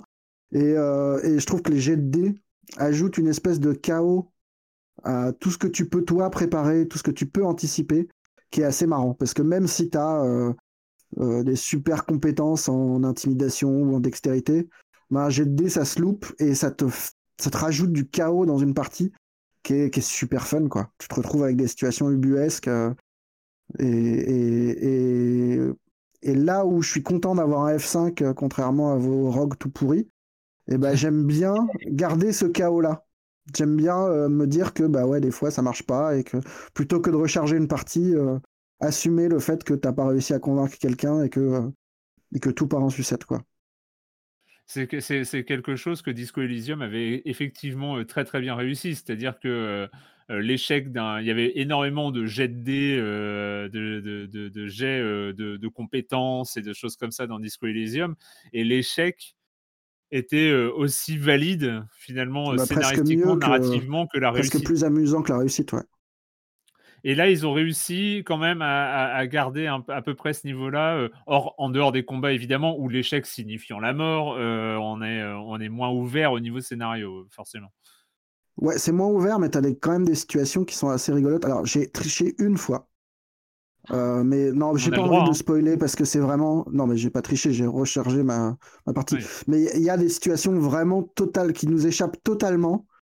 Euh, en fait, j'ai pas envie de le spoiler, mais, mais t'as vraiment des situations qui peuvent partir euh, complètement en sucette, notamment autour du, du camp. en fait, le jeu se structure autour de. En gros, au début, tu, tu composes ton groupe autour d'un ensemble de petits mecs qui sont tous contaminés par une larve qui menace de nous transformer euh, de façon assez rapide. Mm. Et il y a, y a cette. du- narrativement, je trouve que ça fonctionne très bien parce que ça crée une urgence qui est plutôt incompatible avec le jeu de rôle, mais euh, moi, naïvement, j'y ai cru euh, pour ma première partie, où vraiment je me disais qu'on avait genre cette nuit avant, de, avant vraiment que le truc tourne caca. Et et- et il y a plein d'événements qui se passent le soir quand tu rentres au camp qui sont très très chouettes et très inattendus. Enfin, moi, ça m'a vraiment beaucoup plu et, euh, et ça rajoute, je trouve, à un jeu de rôle, on y joue pour les mécaniques. On y joue pour. euh, pour là, en plus, un truc Larian, c'est vraiment. euh, tu t'amuses à, bah, acheter de, le- de l'huile partout pour euh, préparer tes petits pièges et tu lances un combat en, en tendant des. Ouais, en, en foutant le bordel, euh, en ayant anticipé un petit peu ton truc et ça marche bien, quoi. T'as vraiment un plaisir dans, le, dans les combinaisons de sorts et d'élémentaires et de trucs comme ça. Et là, le côté narratif, je trouve, fonctionne très bien. C'est pas au niveau d'un Disco Elysium, mais en même temps, euh, j'ai pas le souvenir d'en avoir vu beaucoup des jeux qui sont de ce niveau-là au niveau de l'écriture. Mais, euh, c'est vraiment une très bonne surprise. Et ce qu'il faut dire aussi, euh, quelque chose auquel j'avais pas pensé, mais dans les jeux Larian, tu as un travail sur la verticalité qui transforme vraiment aussi le, rapport au jeu de rôle. Où là, sur, le, sur les questions de placement et, et sur le level design tout court, as vraiment, ça t'encourage à fouiller, à, à regarder tout ce que tu as autour, tous les petits chemins, les petits. essayer de fouiller les, les bosquets, les machins, pour, pour vraiment te donner des avantages euh, stratégiques qui sont euh, incommensurables. Quoi. Et ça, c'est assez plaisant de, de t'encourager à, à fouiller avant de lancer un combat et euh, pas être juste dans le truc un peu. Ouais, C'est-à-dire que tu repères la présence d'ennemis. C'est le fait de repérer la présence d'ennemis, tu la repères la présence d'ennemis, mais tu repères aussi euh, bah, les étages. En fait, tu as un gros travail sur la verticalité, ce qui fait que tu, si tu te bats avec un niveau de. Enfin, en étant au-dessus des ennemis, Ouais. tes stats changent complètement. Et euh, tu as plein de- de- d'endroits qui sont accessibles, mais de façon cachée. Il faut vraiment que tu fouilles pour trouver ton petit escalier, ton petit, ton petit parapet sur lequel il va falloir sauter pour accéder à notre truc. Et quand tu sépares ton groupe en quatre pour, euh, pour foutre le dawa dans une pièce, ça marche, mais super bien. Mais ça demande voilà, un peu de temps de préparation et, Hmm. et un Ça me rappelle Breath of the avant. Wild à ce niveau-là, presque. Quand on prépare un petit peu le terrain avant un combat, euh, se dire tiens, je vais peut-être Ouais, euh, savoir où placer. tu mets les pieds, euh, quoi. Ouais. Non, non, il est vraiment. euh, c'est, moi, je trouve que c'est une très bonne surprise. Après, voilà, euh, il faut savoir où on met les pieds. C'est vraiment de l'early access euh, early, quoi. De sortie euh, d'ailleurs? Non, il n'y a Ouais. pas de date de sortie officielle. Et franchement, quand tu vois le, le niveau de, d'instabilité du truc, euh, c'est un peu normal. Mais, euh, mais ouais, j'ai vraiment très hâte qu'on dépasse l'acte, l'acte 1, quoi. C'est ça, parce qu'il y a deux choses dans cet early access. C'est qu'il y a le- l'early access côté euh, euh, finition et polish, on va Ouais. dire, avec les bugs, avec euh, les textures, euh, avec les, euh, tous les trucs au niveau graphique et, et- et informatique enfin, à, gérer, virer les bugs et tout ça. Et il y a l'aspect où on n'a que l'acte 1, c'est-à-dire on sait combien il y a d'actes au final ou c'est. Non, mais j'imagine que ça doit être 3 ou 4. Mais non, non, y a, effectivement, il n'y a que cette zone-là. Et par contre, le prix, lui, est pas, est pas moins cher qu'un Ouais. jeu normal. Je crois que c'est 60 balles ou un truc comme ça. C'est un peu. Mais C'est un peu sévère. quoi. contrairement, à Final Fantasy VII, on va pas te faire repayer la suite. Une fois que tu as Non, acheté celui-là, tu vas l'avoir en version complète, Oui, contrairement oui, à... oui. En même temps, 70 balles pour un acte 1, euh, si on te faisait payer derrière, euh, oui. Bah, c'est ce qu'ils un ont fait. euh, normal, quoi. Ouais, enfin, Ouais, FF7 il dure combien de temps? Et là, l'acte 1 il dure combien de temps aussi? Ouais, il dure une trentaine d'heures quand même, hein, le, l'acte 1. Ah ouais, là. quand même. Oui, oui, non, c'est du jeu de j'aurais rôle. On est, on, est, on est sur la durée presque d'un Disco Elysium. hein. Ah ouais, ouais, quand même. Mais t'as quand même ce feeling d'être, de- d'être dans un prologue, quoi. De, Ouais, de ne faire que toucher euh, le début des trucs, quoi. Et après, le- en, en termes de durée de vie, c'est vrai que c'est euh, équivalent à Disco Elysium, mais euh, dans Disco Elysium, il n'y a pas de combat, et c'est vrai que euh, le- la, la durée de Non, vie d'un Baldur's qui n'ont Gate... rien à voir du tout, hein, dans le fond. Ouais. Oui, parce que en fait, la durée de vie d'un Baldur's Gate, c'est aussi beaucoup de temps passé en combat, à bouger ses unités, à bouger ses personnages. Euh, les, combats sont longs, quoi. Enfin, c'est vraiment, euh, c'est vraiment des. les combats sont un peu longs dans le sens où ils sont massifs. Euh, moi, j'avais pas le souvenir d'avoir des combats aussi, euh, aussi larges. Là, on se retrouve vite avec euh, ouais, une petite dizaine d'ennemis sur la tronche. Et ouais, c'est Mm. en tour par tour, c'est un peu long. Mais ouais, bah, c'est pas du Hades, quoi. On en parlait tout à l'heure. c'est sûr que c'est pas le même tempo. Mais, mais après, chaque, le personnage ne dispose que de, en gros, que de deux actions. Hmm. Donc ton tour par tour, il va assez vite. hein. Une fois que tu sais euh, ce que tu vas faire, que tu as compris les mécaniques, que tu sais quel, euh, quel euh, sort utiliser dans, dans quelle situation, c'est pas non plus, tu mets pas une minute par personnage. Quoi. Ouais, bien sûr, bien sûr. Non, et puis c'est vrai que bah, pour moi, pour avoir euh, joué euh, quelques heures euh, après, euh, mais, c'est vrai qu'il y a, un côté assez, fluide à, l'ensemble. Et je trouve que en termes d'interface, euh, après il y a ce côté un peu tactical RPG, une- vu qu'on est sur du tour par tour en mode combat et tout ça. Mais y a, je trouve que visuellement et tout ça, ils ont réussi à rendre le truc au niveau des, des jets d'initiative, enfin des- de, de l'ordre de- des personnages, tout est assez lisible à l'écran. On n'est pas, euh, on n'est pas submergé par, euh, par des tonnes d'informations et on finit par comprendre assez vite euh, comment, comment ça se passe en fait. Donc c'est pour le coup, pour le coup, c'était c'était assez, assez, assez prometteur. C'est vrai que pas mal de bugs et puis, et puis voilà, c'est pour le coup, j'imagine mal l'Ariane finir dans les 12 mois qui viennent ce qu'il peut. le- Ah, ça le- m'étonnerait pas. En même temps, le jeu est arrivé très vite. hein. Entre l'annonce euh, il y, a, il y a un an, je crois, et le, le release, moi, je m'attendais pas à un truc aussi rapide. quoi. Ouais, ouais, ouais. Baldur Gates 3, euh, Early Access, donc au prix de Baldur Gates 3, c'est une soixantaine d'euros sur PC, je crois. Euh, voilà, Disponible on sur va- Stadia aussi. Oui, et sur Ça, Stadia, sur essayé, mais je Stadia, serais mais oui, curieux. pour les nombreux abonnés euh, à Stadia. C'était une des grosses euh, ouais, euh, têtes de gondole. Bah, à C'était Stadia, ouais. c'était là-bas que ça avait été annoncé. Ouais. ouais, ouais, bah oui, oui, c'est c'est vrai, c'est vrai. Développé pour Stadia, ça, quand même, c'est peut-être pour ça, non? Mais je sais pas, peut-être que c'est plus stable sur Stadia. hein. Eh mais oui, mais oui. T'as Peut-être. essayé? T'as pas essayé? Non, je vais pas Ah. essayer, j'avoue. On verra. C'est pour vrai, la c'est version peut-être l'occasion. finale. Ah, Pour le coup, en plus, il y a du cross-save. Enfin, le, le jeu, me- quand, enregi- quand il enregistre, me dit qu'il y a du cross-save. Donc, a priori, je pourrais peut-être relancer mes parties sur Stadia. Écoute, tu nous feras un compte rendu si ça arrive, d'accord? J'ai pas envie d'aller sur Stadia, moi. Bon, t'es pas obligé non plus. Stadia, puis c'est tout. Mange ton Stadia. C'était Baldur Gates 3. On va continuer, on va continuer avec un jeu euh, qui est peut-être dans une sorte de grande tendance euh, en ce moment, qui est du euh, jeu narratif euh, bienveillant, cool, euh, agréable. Enfin voilà, qui, euh, qui, où on est content d'y aller, où on se sent bienvenu. Euh, c'est un peu dans la lignée, on en avait parlé de Assemble Whisker, c'est un peu dans la lignée, on n'en avait pas parlé, c'est un des jeux indés de l'été euh, de Spiritfarer.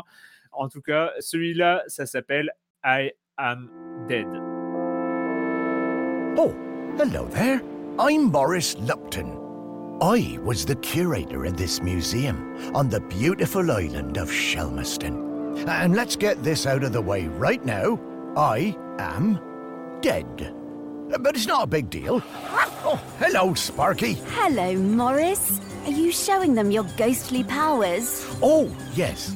One thing about being dead, I can do some new things. I Am Dead, c'est euh, on va suivre, euh, on va suivre Maurice Lupton sur l'île de Shelmerston avec euh, sa chienne Sparky. Mais la situation est peut-être euh, moins évidente qu'il n'y paraît à première vue. Euh, Julie, donc euh, toi, c'est toi qui, a- qui, qui nous a conseillé de, de- de jeter un œil à, à ce jeu euh, édité bah, par, euh, par Annapurna. Et donc, qu'est-ce que qu'est-ce que tu en as pensé? Je suis vraiment une cliente Annapurna, en fait, je suis leur catalogue de sortie et je me dis, bon, bah, il y a des grandes chances que ce soit bien, quoi. Enfin, jusqu'ici, ils m'ont pas déçu. Et euh, c'est exclusivement comme ça, hein, sur le site de Annapurna, que j'ai découvert que euh, I Am Dead allait sortir. J'en avais pas du tout entendu parler avant. Et j'ai tout de suite été hyper intriguée, bah, déjà par le titre et le côté, euh, l'univers euh, hyper coloré, euh, mignon, etc. Donc, où on retrouve, donc, comme tu l'as dit, Maurice Lupton, qui donc a pour principale qualité d'être mort. hein, c'est Ouais. C'était le conservateur du musée de l'île de Shelmerston, quelque part dans l'Atlantique Nord, et donc qui est mort, ce qui lui permet quand même de discuter avec sa chienne décédée Sparky. Et donc ils apprennent que, heu, donc heu, lui, en fait, forcément, au début, il panique un peu. Il se demande quel sens il va bien pouvoir donner à sa mort, sachant qu'il est persuadé d'avoir passé, heu, l'intégralité de son existence comme un fantôme, en fait, en tant que Mmh. conservateur de musée, à, passer son temps à collecter les histoires des autres. Et donc sur cette île se trouve aussi un volcan endormi, qui n'est pas si endormi que ça parce qu'apparemment il est sur le point d'entrer en éruption et la mission de Maurice Lupton et sa chaîne Sparky, c'est de trouver donc, le prochain gardien de l'île.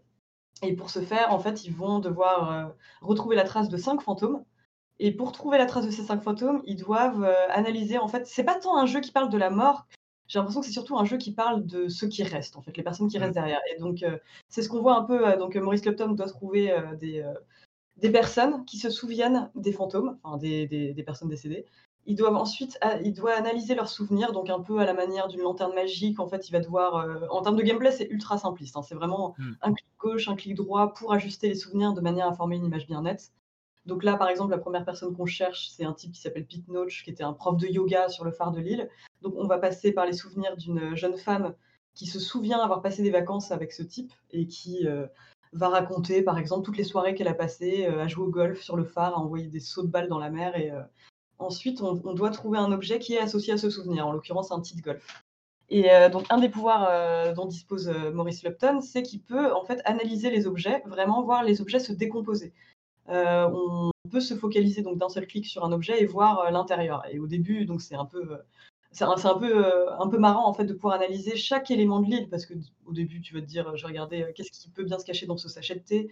Qu'est-ce qui peut se cacher dans le le terrier de ce renard?» enfin, ça devient vraiment, heu au début, moi, Mmh. j'explorais juste pour, trouver les souvenirs qu'on me demandait de trouver parce que le jeu, m'incombait de le faire et au final, je me suis prise de curiosité pour la vie de tous les gens qui restaient sur l'île, en fait. Enfin, pour moi, c'est Mmh. vraiment le le centre du jeu, quoi. C'est l'île, elle est remplie de de gens qui ont des histoires, enfin, des existences tout à fait ordinaires, mais des histoires qui méritent vraiment d'être racontées. C'est c'est vraiment là-dessus qu'est mis, heu, qu'est mis l'accent, quoi et heu, voilà, j'ai beaucoup aimé. Après, je je mettrais quand même un petit bémol parce que c'est vrai que le le gameplay est tellement simpliste que je pense que c'est un jeu c'est pas mal d'y retourner, heu, peut-être pas tout faire d'une traite parce que ça peut être un peu ennuyeux à la longue, même si les histoires sont quand même drôlement bien écrites.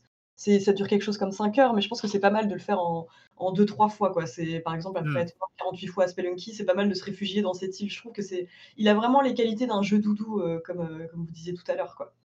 Mais il y a moi, il y a un truc, qui, heu, qui m'a vraiment séduit, heu, là-dessus, bah, c'est le jeu avec, avec la 3D que je trouve, assez original. Tu en as parlé, c'est que grosso modo, heu, en tant que fantôme, on peut se focaliser sur n'importe quel objet et regarder à l'intérieur. C'est-à-dire que, si on va on se focalise l'exemple typique, on se focalise sur une armoire, on va pas avoir à ouvrir la porte, mais avec la gâchette gauche, on va rentrer dans l'objet qui va passer, lui, en mode, coupe. On on va voir la coupe de l'objet et donc on va voir ce qu'il y a à l'intérieur de l'armoire et puis s'il y a un objet intéressant, on va pouvoir se refocaliser sur cet objet-là, donc il va se retrouver isolé à l'écran et on va pouvoir le manipuler en 3D et regarder encore une fois à l'intérieur et du coup, il y a cette espèce de de de de poupée russe permanente Ouais, où, heu, on va être dans des objets, puis dans des objets, puis dans des objets qui sont dans des objets, avec en plus, heu, des sortes de de jeux additionnels sur des esprits de l'île, heu, où il va falloir, mettre des objets dans dans une certaine forme, et et et du coup je trouve ça super agréable. La manipulation est plutôt pas mal, c'est plutôt bien pensé et en fait, il y a y a presque 2 modes de jeu. Moi, j'étais je vais pas dire qu'il y a pas c'est pas vraiment un mode de jeu speedrun, mais tu en as parlé. C'est-à-dire que soit on fait les missions, on cherche les gens qui ont des petites bulles au-dessus de leur tête, ça veut dire qu'ils ont des souvenirs, liés, heu, liés à la personne et on va aller voir le souvenir, on va trouver l'objet qu'il faut trouver et puis on va chercher cet objet qui est, heu, généralement d'une manière assez logique ou enfin bon, on peut s'en douter, heu, à l'intérieur d'un autre objet de la même pièce et donc on va et on va avancer comme ça dans l'histoire et puis, heu, choper 2 ou 3 esprits au passage. Soit on va plus flâner et moi alors moi j'ai fait un peu l'inverse, c'est-à-dire j'ai commencé en flânant, puis le côté flânerie, et finalement on s'ennuie un petit peu assez vite parce qu'il y a pas il y a pas un contenu, heu, absolument monstrueux et heu et pour le coup, le côté un peu, heu, je me concentre sur l'objectif, j'ai trouvé que ça marchait super bien. À la manière de Assemble Care où il y avait ces objets à réparer, et tout ça, où finalement, bah, l'histoire, on passe assez vite sur le scénario et puis on se retrouve avec ces petits objets qu'il faut manipuler et tout ça et je trouve que c'est assez agréable d'aller assez rapidement dans, le jeu, quitte à effectivement le boucler en en 2 sessions, heu et tout ça mais c'est des jeux accueillants en fait, c'est des jeux euh, chaleureux. Je sais que j'aurais envie d'y retourner, tu vois, pour, euh, parce que c'est vrai que comme tu disais, ça manque pas d'excuses pour y retourner. Une fois que tu as accompli tous tes objectifs principaux, tu peux revenir pour, euh, essayer de trouver les esprits de l'île. Il y a aussi des des petites énigmes en plus qui ont été rajoutées, à chaque, parcelle, du monde et et c'est ça, c'est tellement accueillant que j'ai envie d'y revenir alors que je l'ai terminé et que je me suis même ennuyée par moments. Enfin, c'est il y a quand même un truc qui m'attire irrésistiblement vers cette île. Je sais pas si c'est les les les personnages, enfin, parce que c'est aussi un univers un peu fantastique, donc où cohabitent, heu, tu parles pas qu'à des gens finalement, il y a pas que des gens qui ont des souvenirs. Il va y aussi y avoir, heu, des renards, des robots, des humanoïdes de mer, enfin, il y a vraiment, toute une histoire en fait que tu découvres, à mesure que tu avances qui est qui est assez chouette, je trouve. Sachant qu'on l'a pas précisé, mais enfin on l'a dit, hein, mais c'est, heu, c'est une sorte de 3D avec aplat de couleurs, heu, qui est, qui est super, élégante. Enfin, je trouve que le jeu, au niveau design, au niveau dessin aussi, parce que les personnages sont dessinés un peu à la façon, visual novel, je trouve qu'il y y a une sorte de cohérence générale, graphique. Je ne connaissais pas, le travail de Richard Hogg, le nom me disait quelque chose bizarrement, mais je je sais pas trop, je mais franchement, heu, belle belle réussite, à ce niveau-là et c'est rien que rien que ça, c'est très accueillant. Disons que, heu, donc I Am Dead, je l'ai simplement vu moi en trailer ou quoi, j'ai pas pu y toucher encore, mais c'est vrai que pour moi, c'est un pur jeu Annapurna quoi. C'est Ouais. clairement, c'est dans la lignée des, heu, comment il s'appelait? Clémence, de de tous les jeux, qu'on avait sur mobile et compagnie. Heu, c'était pas Clémence? Non, c'est? Florence. Florence, pardon, Florence. Excusez-moi, je me suis trompé de prénom. Mais oui, non, c'est un jeu qui qui fleure l'Annapurna à 10 Mmh. kilomètres et heu, ça ça m'étonne 0 quoi et une espèce de patte comme ça, artistique, à la fois simple et travaillée, heu, je crois que c'est signé quoi.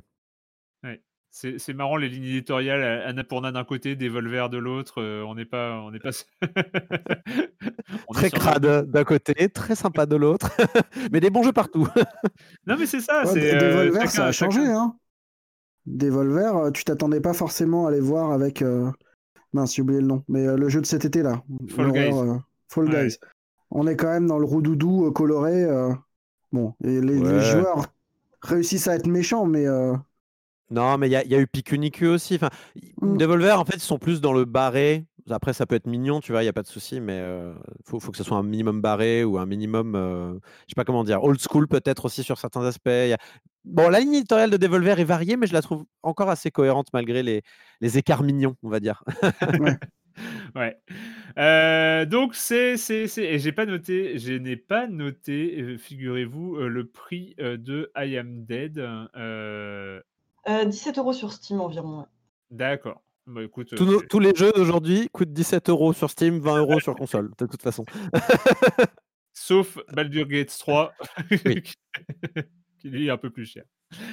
Heu, on va terminer on va terminer avec ce jeu, heu, où tu as insisté pour en parler, heu, Corentin et heu, du coup, je l'ai lancé. Du coup, j'ai lancé. On en va en reparler, en tout cas, ça s'appelle Paradise Killer. Truth waits for you in the shadows. This island is full of sinners. Paradise has been killed, and I'm looking for the murderer. Do your job. Welcome to Starlight.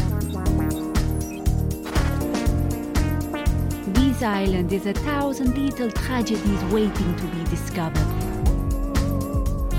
I must be the bad guy, right? Donc, Paradise Killer, qui, heu, comment le définir? C'est un visual novel de Corentin, hein, voilà, pour Corentin. C'est ça, exactement. Très bien très bien défini. En en soi. Alors, j'ai j'ai jamais été confronté, heu, alors je sais qu'il y a certains de nos auditeurs et auditrices qui nous reprochent, heu, cet anglicisme de lore, heu, donc pour parler de l'univers narratif, d'un jeu, mais je vais l'utiliser là. Je n'ai jamais été confronté aussi brutalement à un lore aussi incompréhensible et aussi what the fuck. À un niveau intersidéral où les mots mis les uns après les autres n'ont plus de sens. Je sais pas, les gens, ils te parlent à l'écran, il y a un texte qui s'affiche et tu ne sais pas de quoi ils parlent. C'est tu ne comprends pas. Déjà, je vous dis juste le nom du personnage principal, c'est Lady Love Dies. Rien que ça, pour comprendre que ça parle de quelqu'un, Lady Love Dies, Eh oui.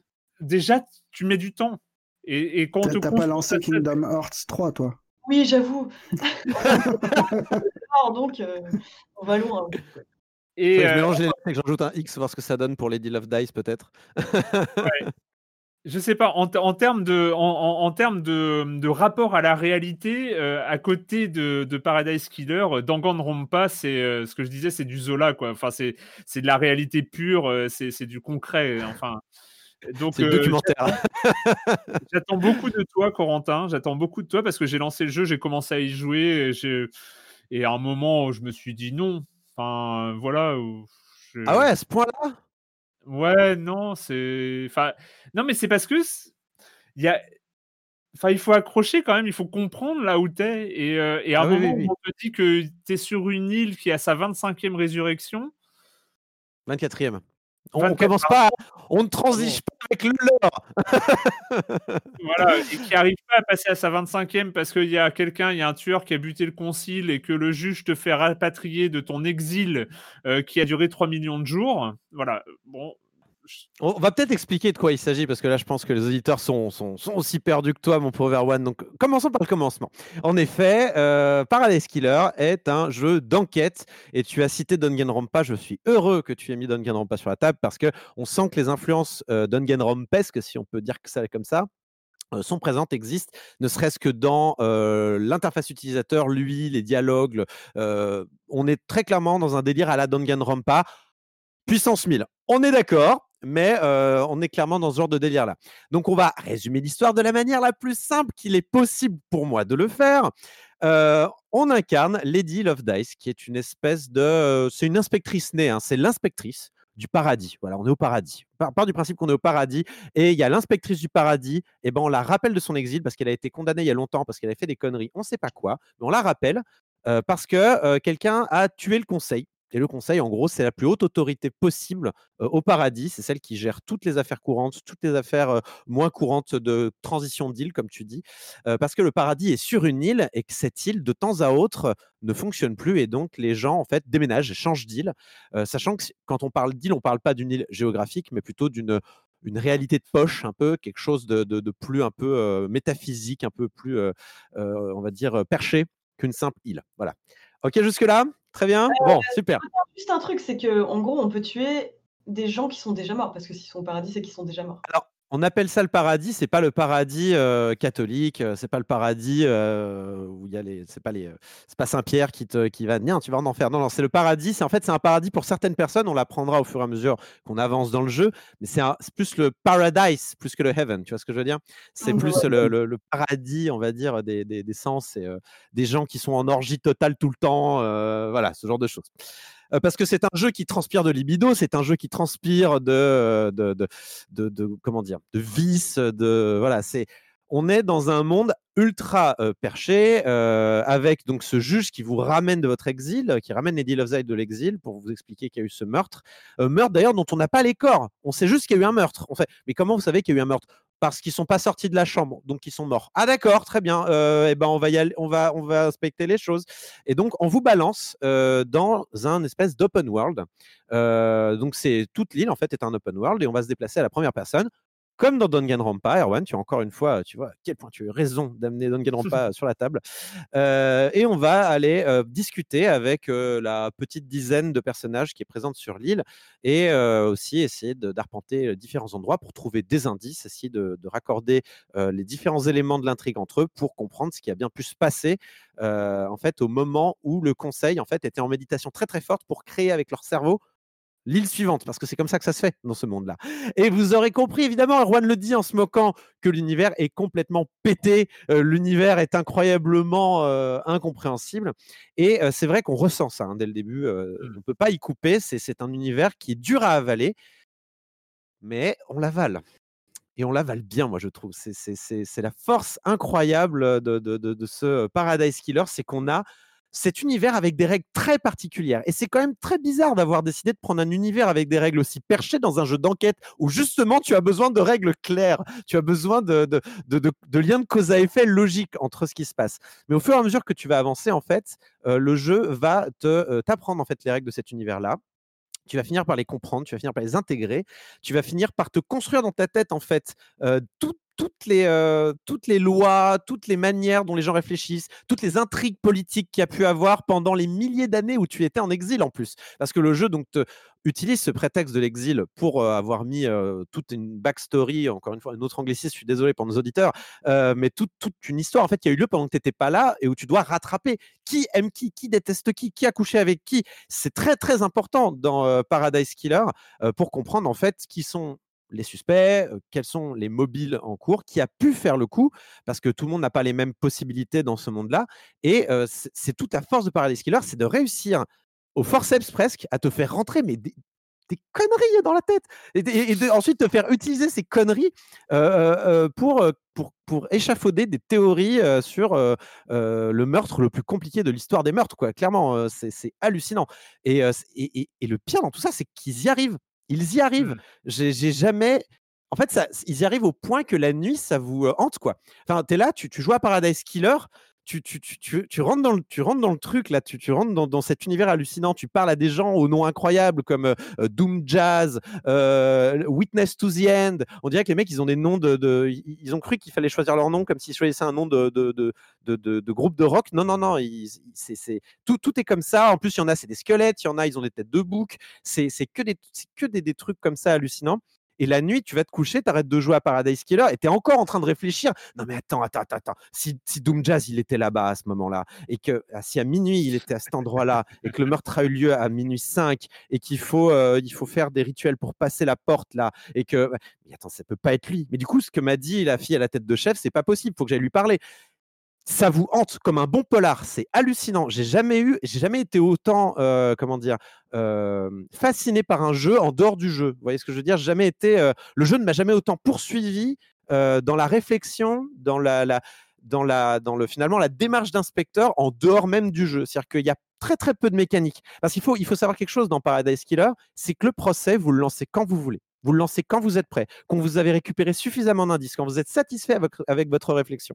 Et ça, c'est, je, je trouve, c'est à la fois la force et c'est, c'est quand même ultra couillu comme démarche. C'est-à-dire qu'on peut tout à fait lancer le jeu, aller voir le jeu, je fais non mais c'est bon, je sais qui a fait le coup. hein, c'est, c'est, euh, c'est a priori le mec euh, que tout le monde a décidé que c'était lui et que tous les indices pointent sur lui. Évidemment, l'affaire est plus compliquée que ça, mais on peut le faire si on a envie de le faire. Et le jeu se terminera sur euh, oui, bah c'était lui en fait. C'était le mec qui a été dénoncé coupable dès le départ. Ça se Et, passe bah, comment on- justement le processus de, de, de déduction in-game quoi Quand toi, toi tu peux faire ton cheminement, mais ça se traduit comment euh, dans le gameplay?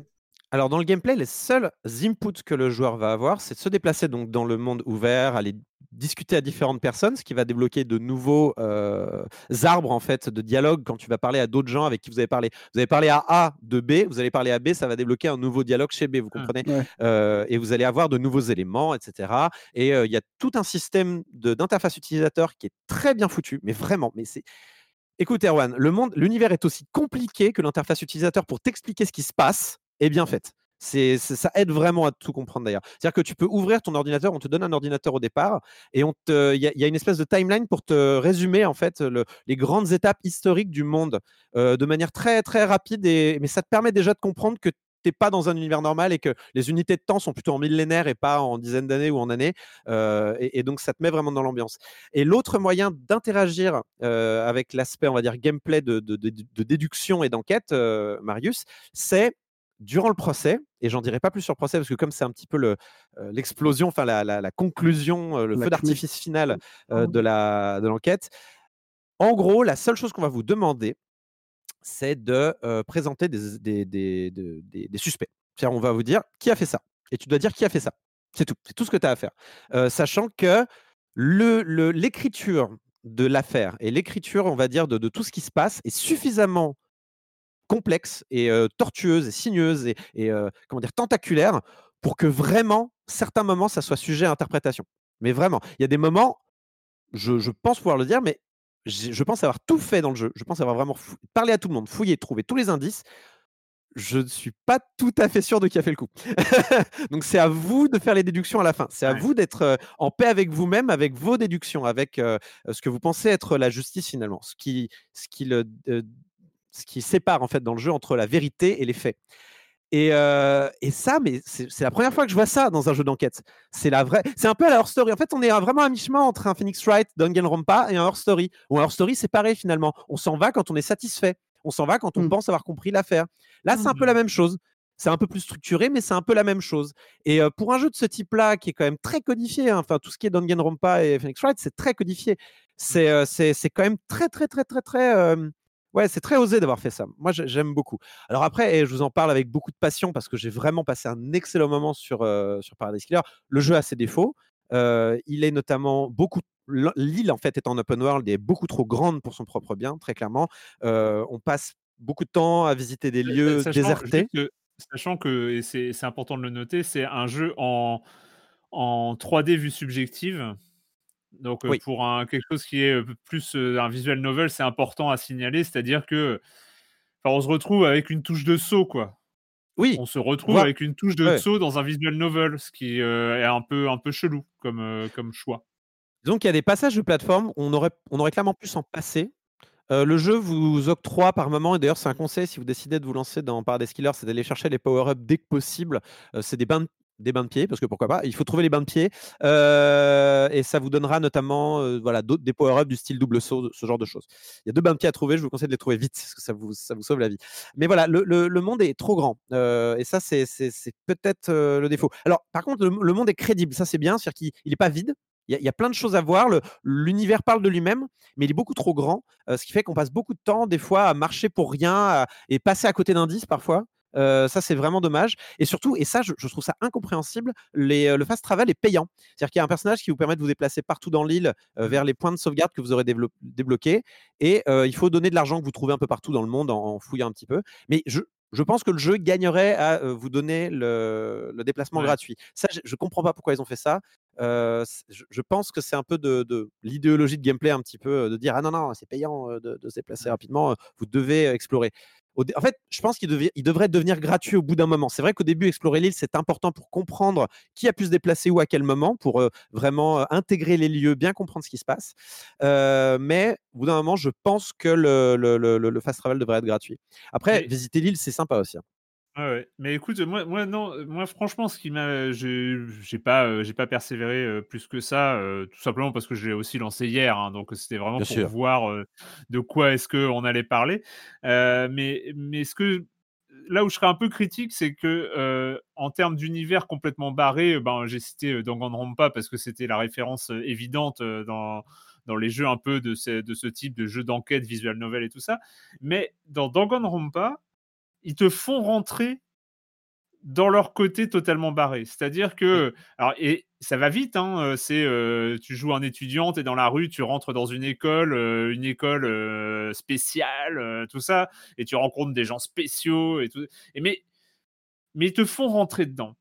Alors, ça ça prend, ça prend 2 minutes, là où tu aimerais bien que ça prenne une demi heure parfois, mais mais au moins ils font cette démarche et j'ai trouvé que dans Paradise Killer, c'est, heu, bah, écoute, heu, défonce la porte tout seul, heu, parce qu'on va pas t'aider à rentrer chez nous, en fait et Ça heu violent. ouais et et du coup, je trouve ça un peu, un peu pas pas super accueillant, en fait. C'est pas accueillant, ça je te l'accorde volontiers. L'univers au départ est presque, vous donne presque la nausée. Alors faut, faut aussi préciser que le, le- le- la direction artistique est tout à fait cohérente avec euh, l'univers, avec la- l'ambiance qu'on veut mettre. Donc c'est Vaporwave à fond. hein. Mmh. Donc euh, apprê- apprêtez-vous à voir des palmiers, des couchers de soleil, de la low-tech, des pixels, euh, de l'imagerie mythologique euh, utilisée n'importe comment, des musiques très caractéristiques des années 80 avec énormément de saxo. Il faut aimer le saxo. Alors là, il faut aimer le saxo, c'est très important. Il y a du rose, il y a du bleu, il y a des aurores boréales en plein jour. euh, Enfin bon, il y a des pyramides dans la mer. Enfin, ce genre de choses. Vous voyez un petit peu le- le- le- l'idée, quoi. C'est, c'est un mauvais goût hallucinant. Euh, même les personnages ont des tronches incroyables. euh, voilà, ils sont habillés n'importe comment. On dirait du, jo- du Jojo un petit peu, Marius, si tu vois le genre. Euh, on est toujours Le entre chara design est dégoût. compliqué quand même. Ouais. Ah, Je trouve le car design excellent, moi. Je, je trouve le car design excellent, moi. euh, Mais après, euh, c'est un Comme il y en a qui n'aiment pas Jojo, moi Euh, j'aime bien Jojo, le ça a une identité graphique qui est quand même super forte. Là, j'ai l'impression que le trait des personnages est beaucoup plus lambda que. Ah, je ne suis pas d'accord. Mais bon, on peut pas être aussi à la. Moi, je, je, je, je compare avec Jojo parce que c'est ce que ça m'a rappelé, notamment au niveau Ouais, des, le côté des- des outrancier, fringues. quoi. Ouais, le ouais. côté outrancier, absolument. Mais euh, évidemment qu'on n'est pas. euh, Enfin, c'est un maître. Je ne connais pas le nom du mangaka qui est derrière Jojo, mais euh, on est un petit peu dans Ouais. cette idée-là. Et, et on voit pas ça si souvent dans le jeu vidéo, donc je suis content de voir ça aussi euh, dans le jeu vidéo. Mais voilà, c'est, on est toujours un petit peu entre le dégoût, la fascination, l'ébahissement. euh, euh, c'est, c'est, c'est, c'est un monde qui est là pour vous choquer. C'est un monde qui est là pour vous, euh, vous pas, pas vous caresser dans le sens du poil. C'est ni mignon, euh, ni euh, bon goût, euh, mais ça peut être beau dans son mauvais goût, si vous voyez ce que je veux dire. Ouais, Euh, et, ça, plus l'univers qu'on vous balance à la figure immédiatement, Erwan, je suis d'accord, au début c'est violent et ça peut être, euh, ça, peut- ça peut rebuter. Ouais. Malgré tout ça, encore une fois, lui du jeu, lui du jeu, plus l'écriture excellente, vous font que une fois passé ce premier choc, on est fasciné, on est dedans, on veut savoir qui a fait le coup. Et je ne peux que le recommander aux fans de jeux d'enquête. Euh, aux fans, évidemment, si vous avez, si vous avez aimé Danganronpa, il y a plus de chances que vous aimiez ce genre de jeu. Et euh, si, euh, faut, si, si l'esthétique Vaporwave vous sort par les trous de nez déjà, je ne le recommande pas. Mais euh, c'est vraiment, je, je trouve que c'est un tour de force qu'ils ont réussi à faire. Et c'est euh, c'est euh, c'est vraiment un jeu qui m'a marqué et que, que- qui va rester longtemps en mémoire en ce qui me concerne et que je recommande très fortement. Et à votre avis, il vaut combien? 17 euros. 17 euros 17 euros, mais oui, mais oui, 17 euros Et sur sur- Steam. Nouveau c'est sur Switch. Et sur Switch 20. Et C'est incroyable, c'est ligne éditoriale Non, mais du c'est 17 dingue. euros, je trouve. Euh, merci, merci beaucoup. C'est fini avec- pour cette semaine avec les jeux vidéo. Bah, merci à tous les trois euh, d'avoir été là pour en parler, pour parler de tout ça. Mais ce n'est pas encore fini, car c'est la question rituelle à laquelle vous n'allez pas échapper. Et quand vous ne jouez pas, vous faites quoi? Euh, On va commencer par toi, Julie. Oui, bah alors moi en ce moment, euh, enfin, je suis euh, récemment allée aux puces de Vanves où j'ai récupéré un puzzle. Euh, malheureusement, euh, les auditeurs le verront pas, mais je ferai le côté un peu ASMR pour les auditeurs. Vas-y, montre, montre à la caméra. Remontre- Et donc, Oh c'est un là. puzzle, un puzzle de Mais non. 69, édité par Milton Bradley, qui représente donc euh, l'équipage de Apollo 11, donc avec la gueule de Buzz Aldrin, euh, Michael Collins et Neil Armstrong. On dirait de la propagande. Et ouais, je trouve ça vraiment méga beau, quoi. Avec la lune derrière, la Terre, enfin bref, c'est... euh, Et en fait, ça a pas l'air comme ça, hein, mais euh, j'ai énormément galéré sur le vide intersidéral que vous voyez ici et sur les fronts de nos trois protagonistes. Mais voilà, en fait, pendant le confinement, je m'étais dit euh, que j'étais ultra frustrée de ne pas avoir eu de, puzzle et qu'il était peut-être temps que je me mette au, pu- au puzzle dit pour adultes, à savoir ceux qui font au moins 500 pièces minimum. Il a combien de Et- pièces celui-là? Bah, seulement 500 en fait. Finalement, je l'ai fini Ah. assez vite. Mais euh, là, j'ai qu'une envie, c'est d'en choper un autre et peut-être un jour d'atteindre le niveau de mon oncle qui a passé le plus clair de son existence à faire des puzzles de 5000 pièces qui représentent que des camailleux de gris. euh, bref. Oh là là. Euh, peut-être un jour. Peut-être un jour quand j'aurai la maturité. Quoi. Est-ce que, tu aimes les puzzles qui- Est-ce que tu aimes les puzzles sans bord qui ont des pièces en trop? Ah ouais, non, ça par contre, non, non, ça c'est pour les déviants. je peux pas, hein, Ça existe Ah oui, oui, oui, oui. Tu as, des puzzles qui n'ont pas de bord, donc, c'est, euh, donc la, la forme du puzzle n'est pas carrée. Et il y a des pièces intruses, donc qui ne servent à rien. Dégueulasse. Mais quel enfer Mais il n'y a pas tellement pas d'intérêt, quoi. Euh, Corentin Euh, Great Pretender, c'est sur Netflix. C'est une série euh, par le studio de- d'attaque des, d'Attaque des Titans. Et, euh, donc, pas, pas un mauvais studio, mais euh, bon, c'est pas Trigger non plus. Quoi. Je m'attendais pas à grand chose de cette série-là, mais je suis tombé sur une. ex- enfin, moi, j'ai trouvé une excellente série. On est sur une série de cambriolage à la Ocean's Eleven, un petit peu autour du monde, avec différentes affaires, à Los Angeles, à Singapour, à Londres. Donc, on, voyage pas mal. On suit Makoto Edamura, c'est un petit escroc du Japon et il va tenter de faire les poches de Laurent Thierry, qui vous l'aurez deviné est français et qui est un touriste qui visite l'archipel. Sauf que, plot twist, en fait, Thierry Laurent, c'est lui-même un escroc et un escroc de classe internationale. Euh, donc, il va finalement l'embarquer et l'intégrer dans son équipe de personnages en couleur pour faire des casses partout dans le monde. Euh, voilà, et réparti sur toute la saison euh, pour faire euh, voilà, différentes escroqueries. L'ADA est impeccable, moi je trouve, avec euh, des, dégradés de couleurs un petit peu euh, comme dans des, euh, euh, des cahiers de coloriage vers les, euh, les, les- les différentes couleurs sont séparées presque par des traits finalement. Euh, on, on a des choix de musique euh, qui, sont assez, qui sont assez bons avec beaucoup de cette ambiance musicale de, de, de films de casse, jazz et tout ça. Et un générique de fin, The Great Pretender, for- forcément, puisque le- la série s'appelle Great Pretender. Donc The Great Pretender par Freddie Mercury, qui dans le générique de fin est chanté par des petits chats. Et ça, ça vaut le coup quand même d'être vu, je pense. Les dialogues sont bons, l'intrigue est bonne, enfin l'intrigue est palpitante. On peut quand même reprocher l'aspect un peu caricatural euh, du film de casse. Je sais pas si vous avez vu dans la dernière saison de Rick and Morty, il y a un épisode qui parodie les films de casse. On est un peu là-dedans. C'est-à-dire, c'est des, Mmh. c'est des gens qui se doublent mentalement, qui se triplent mentalement. Non, mais moi j'avais un plan, mais moi j'avais un contre-plan. Non, mais moi la semaine dernière j'avais pensé à ton contre-plan et j'ai contré ton plan avant ça. Euh, mais comme c'est bien rythmé, que les dialogues marchent bien, qu'on s'attache au personnage, ça, ça marche bien. Donc on laisse, euh, on laisse son incrédulité de côté euh, pour ce, pour ce coup-là. Euh, Il y a 14 épisodes qui sont déjà disponibles sur Netflix. Euh, Il y en a 9 qui arrivent en novembre. Et surtout, ces 9 qui arrivent, c'est une seule et même affaire. Donc je suis un peu curieux de voir ce qui va se passer. Et euh, je recommande donc The Great, Great Pretender. C'est sur Netflix. T'as été, t'as été voir Lupin? Puisqu'on est sur le Japon. Pas encore, je vais voir. Lupin. Mais je vais avoir Lupin, mais je suis confiné. Je suis confiné, Ah. Marius. Ah oui. Ouais, excuse-moi. Je suis qu'à contact, Marius. Euh, Marius, justement. Euh, ouais, et ben moi j'ai pas fait grand chose à part Baldur. Ce que je peux vous dire, si ce que je peux vous conseiller, mais c'est pas encore sorti, mais c'est magnifique. C'est le coffret intégral des romans gravés muets de Lind Ward, qui est euh, un auteur américain du, du début du XXe siècle. En gros, il écrit ses, c'est des ancêtres du roman graphique. Ça, c'est comme ça qu'on le vend, en gros. Tous les romans muets, c'est des ancêtres du roman graphique. Lui, il commence en 29 et il finit en 37.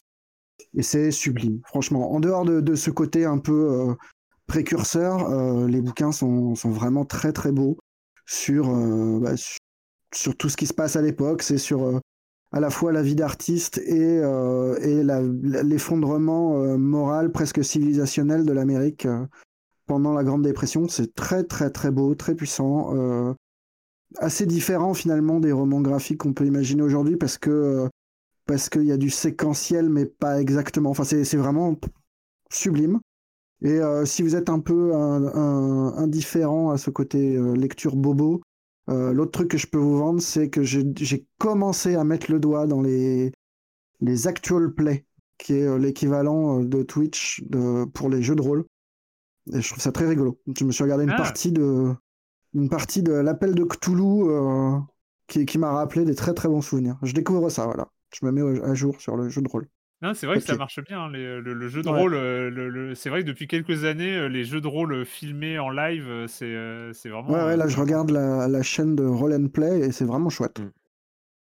Ouais, le stream en a. Ouais, non, c'est c'est pas mal. Et ça avait, euh, ça avait commencé notamment sur No Life, hein, qui avait, euh, qui avait Ah ouais. fait euh, leurs émissions, leurs Oui. émissions de jeux de rôle filmés. Ouais, moi ça fait C'est 20 vrai, ans que me j'ai pas fait un jeu de rôle et franchement ça, ça me titille très fort maintenant. Bah, avec tous les moyens, mine de rien, avec tous les outils aujourd'hui qui nous permettent de le faire à distance, euh, je pense que ça on, peut. pourrait faire Bah, des, on pourrait faire des jeux de rôle au lieu de faire silence on joue, ouais. Le matin, Ouais, le jeudi matin.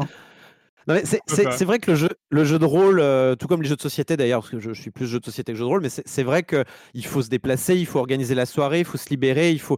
Là, vu qu'on peut tout faire en ligne presque avec euh, plein d'outils en plus, d'ailleurs, on peut pas besoin de sortir CD, on peut avoir des dés numériques et tout. Enfin, honnêtement, euh, je, je trouve qu'il n'y a pas meilleur moment pour commencer euh, le jeu de rôle que maintenant, quoi. Je trouve ça bien. après il y a un plaisir de la bulle aussi quand tu joues avec euh, des potes, c'est euh, Ouais, en tu des t'enfermes pendant chips, 6 euh, heures et plus rien d'autre n'existe que ça quoi. C'est sûr. Alors que là en numérique, je pense que tu peux être attrapé en permanence par un gamin qui te saute dessus. ou- Mais le gouvernement en a décidé autrement. Tu vas rester à la maison, Mais Marius. Ouais, sauf si on se déplace avant. Il suffit Ah d'arriver oui. à 19h30 et de repartir à 7h. Oui, mais moins de 6, attention. Ouais, c'est vrai. Mais ça, ça reste jouable 6. Oui, ça reste jouable. Et ben pour ma part, euh, pour ma part, bah, les Lakers ont gagné. hein. Voilà. j'en Ouais, parlais, oui, euh. Oui. Ouais, les, Lakers ont gagné. Cette, finale, enfin cette fin de saison et ces playoffs euh, totalement dingues dans la bulle euh, à Orlando. Enfin, c'était, euh, c'est quelque chose de, c'est quand même, on est quand même sur une dystopie. Chez nous, la NBA était dans une dystopie là. Enfin, c'était, c'était un roman cette, cette fin de cette fin de saison où tous les joueurs se retrouvaient dans une bulle. Enfin, bref. Euh, une non, mais série bah, HBO presque. non, mais c'est ça, c'est un scénario, enfin, c'est, ça, ça a rien de réel, en fait, c'est, très étonnant. Euh, j'en profite quand même parce que je dis euh, ça, effectivement, les Lakers ont gagné. Et ben, j'en profite pour parler. Alors, euh, je pense que tous les amateurs de, de NBA en France les connaissent, hein, mais je vais quand même parler de, de Bastien et Alex de, de la chaîne Trash Talk. qui est donc un site d'actu de la NBA et qui ont aussi une chaîne YouTube Euh, donc Bastien et Alex sont deux membres de, un peu les, deux euh, représentants visibles de, de l'équipe de Trash Talk. Et ils font euh, sur, la, sur leur chaîne YouTube, voilà, ils font des petites émissions, des talks euh, sur la NBA. Et euh, notamment sur toute cette saison, durant toute cette saison, elle est, et c'est sur le point de finir. Ils ont fait toute une série, euh, une fois par semaine, sur leur top 100 all-time euh, des joueurs NBA. Donc c'est vraiment le grand, euh, le grand truc totalement subjectif où il y a des énormes débats sur qui est dans le top 50, euh, qui sont les 10 meilleurs joueurs, qui sont le GOAT, donc le Gamer of All Time de, de la NBA. Est-ce que c'est. LeBron James? Est-ce que c'est Michael Jordan? Est-ce que c'est quelqu'un d'autre que Michael Jordan déjà? Euh, Donc euh, bref, c'est euh, et, et en fait le truc c'est que à partir de ce pitch qui est finalement euh, très euh, très commun et euh, que tu n'as pas envie de regarder, bah, je trouve que Bastien et Alex, ils ont une sorte de d'érudition joyeuse et, et assez assez bienveillante où ils accueillent les gens et ils racontent les trucs, c'est-à-dire que c'est pas que le moment où on se met sur la gueule, mais bah, ils passent euh, peut-être euh, 20 minutes. Alors de, maintenant, c'est peut-être plus une heure par joueur parce que là, il reste plus que deux émissions, il reste plus que quatre joueurs à être dévoilés de leur top 100 all-time qu'ils ont commencé en septembre 2019. Oh là là, oui. Donc, euh, donc voilà, je vais pas vous dire lesquels quatre Bah derniers. si, s'il te plaît, tu, tu vas nous les donner. Il manque qui? Il manque euh, Karim Abdul-Jabbar, Magic Johnson, euh, Michael Jordan et LeBron James. Et Voilà. LeBron. Voilà. Euh, en gros, parce que pour le coup, ils sont assez d'accord. Mais voilà, donc on ne sait pas encore dans quel ordre, mais on a passé euh, dernièrement, on a passé Larry Bird, on a passé, euh, on a passé Will Chamberlain, on a passé Tim Duncan, etc., etc., etc. Bref, tout ça pour vous dire que c'est une chaîne hyper agréable pour qui suit la NBA et pour euh, qui suit même de loin la NBA. C'est c'est vraiment voilà, cette érudition et c'est sympathique, c'est super et c'est super agréable à écouter. Alors qu'on ne voit que parce qu'ils n'ont pas les droits pour diffuser les images NBA et donc c'est vraiment un talk dans la plus pure tradition de YouTube, mais c'est très très très bon parce qu'ils sont ils sont très bien. Voilà, c'était Trash Talk. Merci encore, merci. Et puis, ah oui, et la grande question, c'est est-ce qu'on se retrouve la semaine prochaine? Je n'en sais rien parce que c'est les vacances. Euh, donc, euh, il y a du suspense. Je sais pas, je pense pas parce que quand même, j'ai posé mes jours de vacances et euh, silence on joue avec le montage, ça met une journée. Enfin, bon, bref. Donc, euh, sur- donc probablement après seulement trois épisodes, on va faire une semaine de pause et puis on se retrouvera donc dans 15 jours pour parler de jeux vidéo sur libération.fr et sur les internets.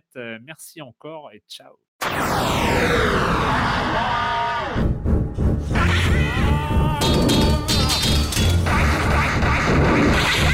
啊啊啊啊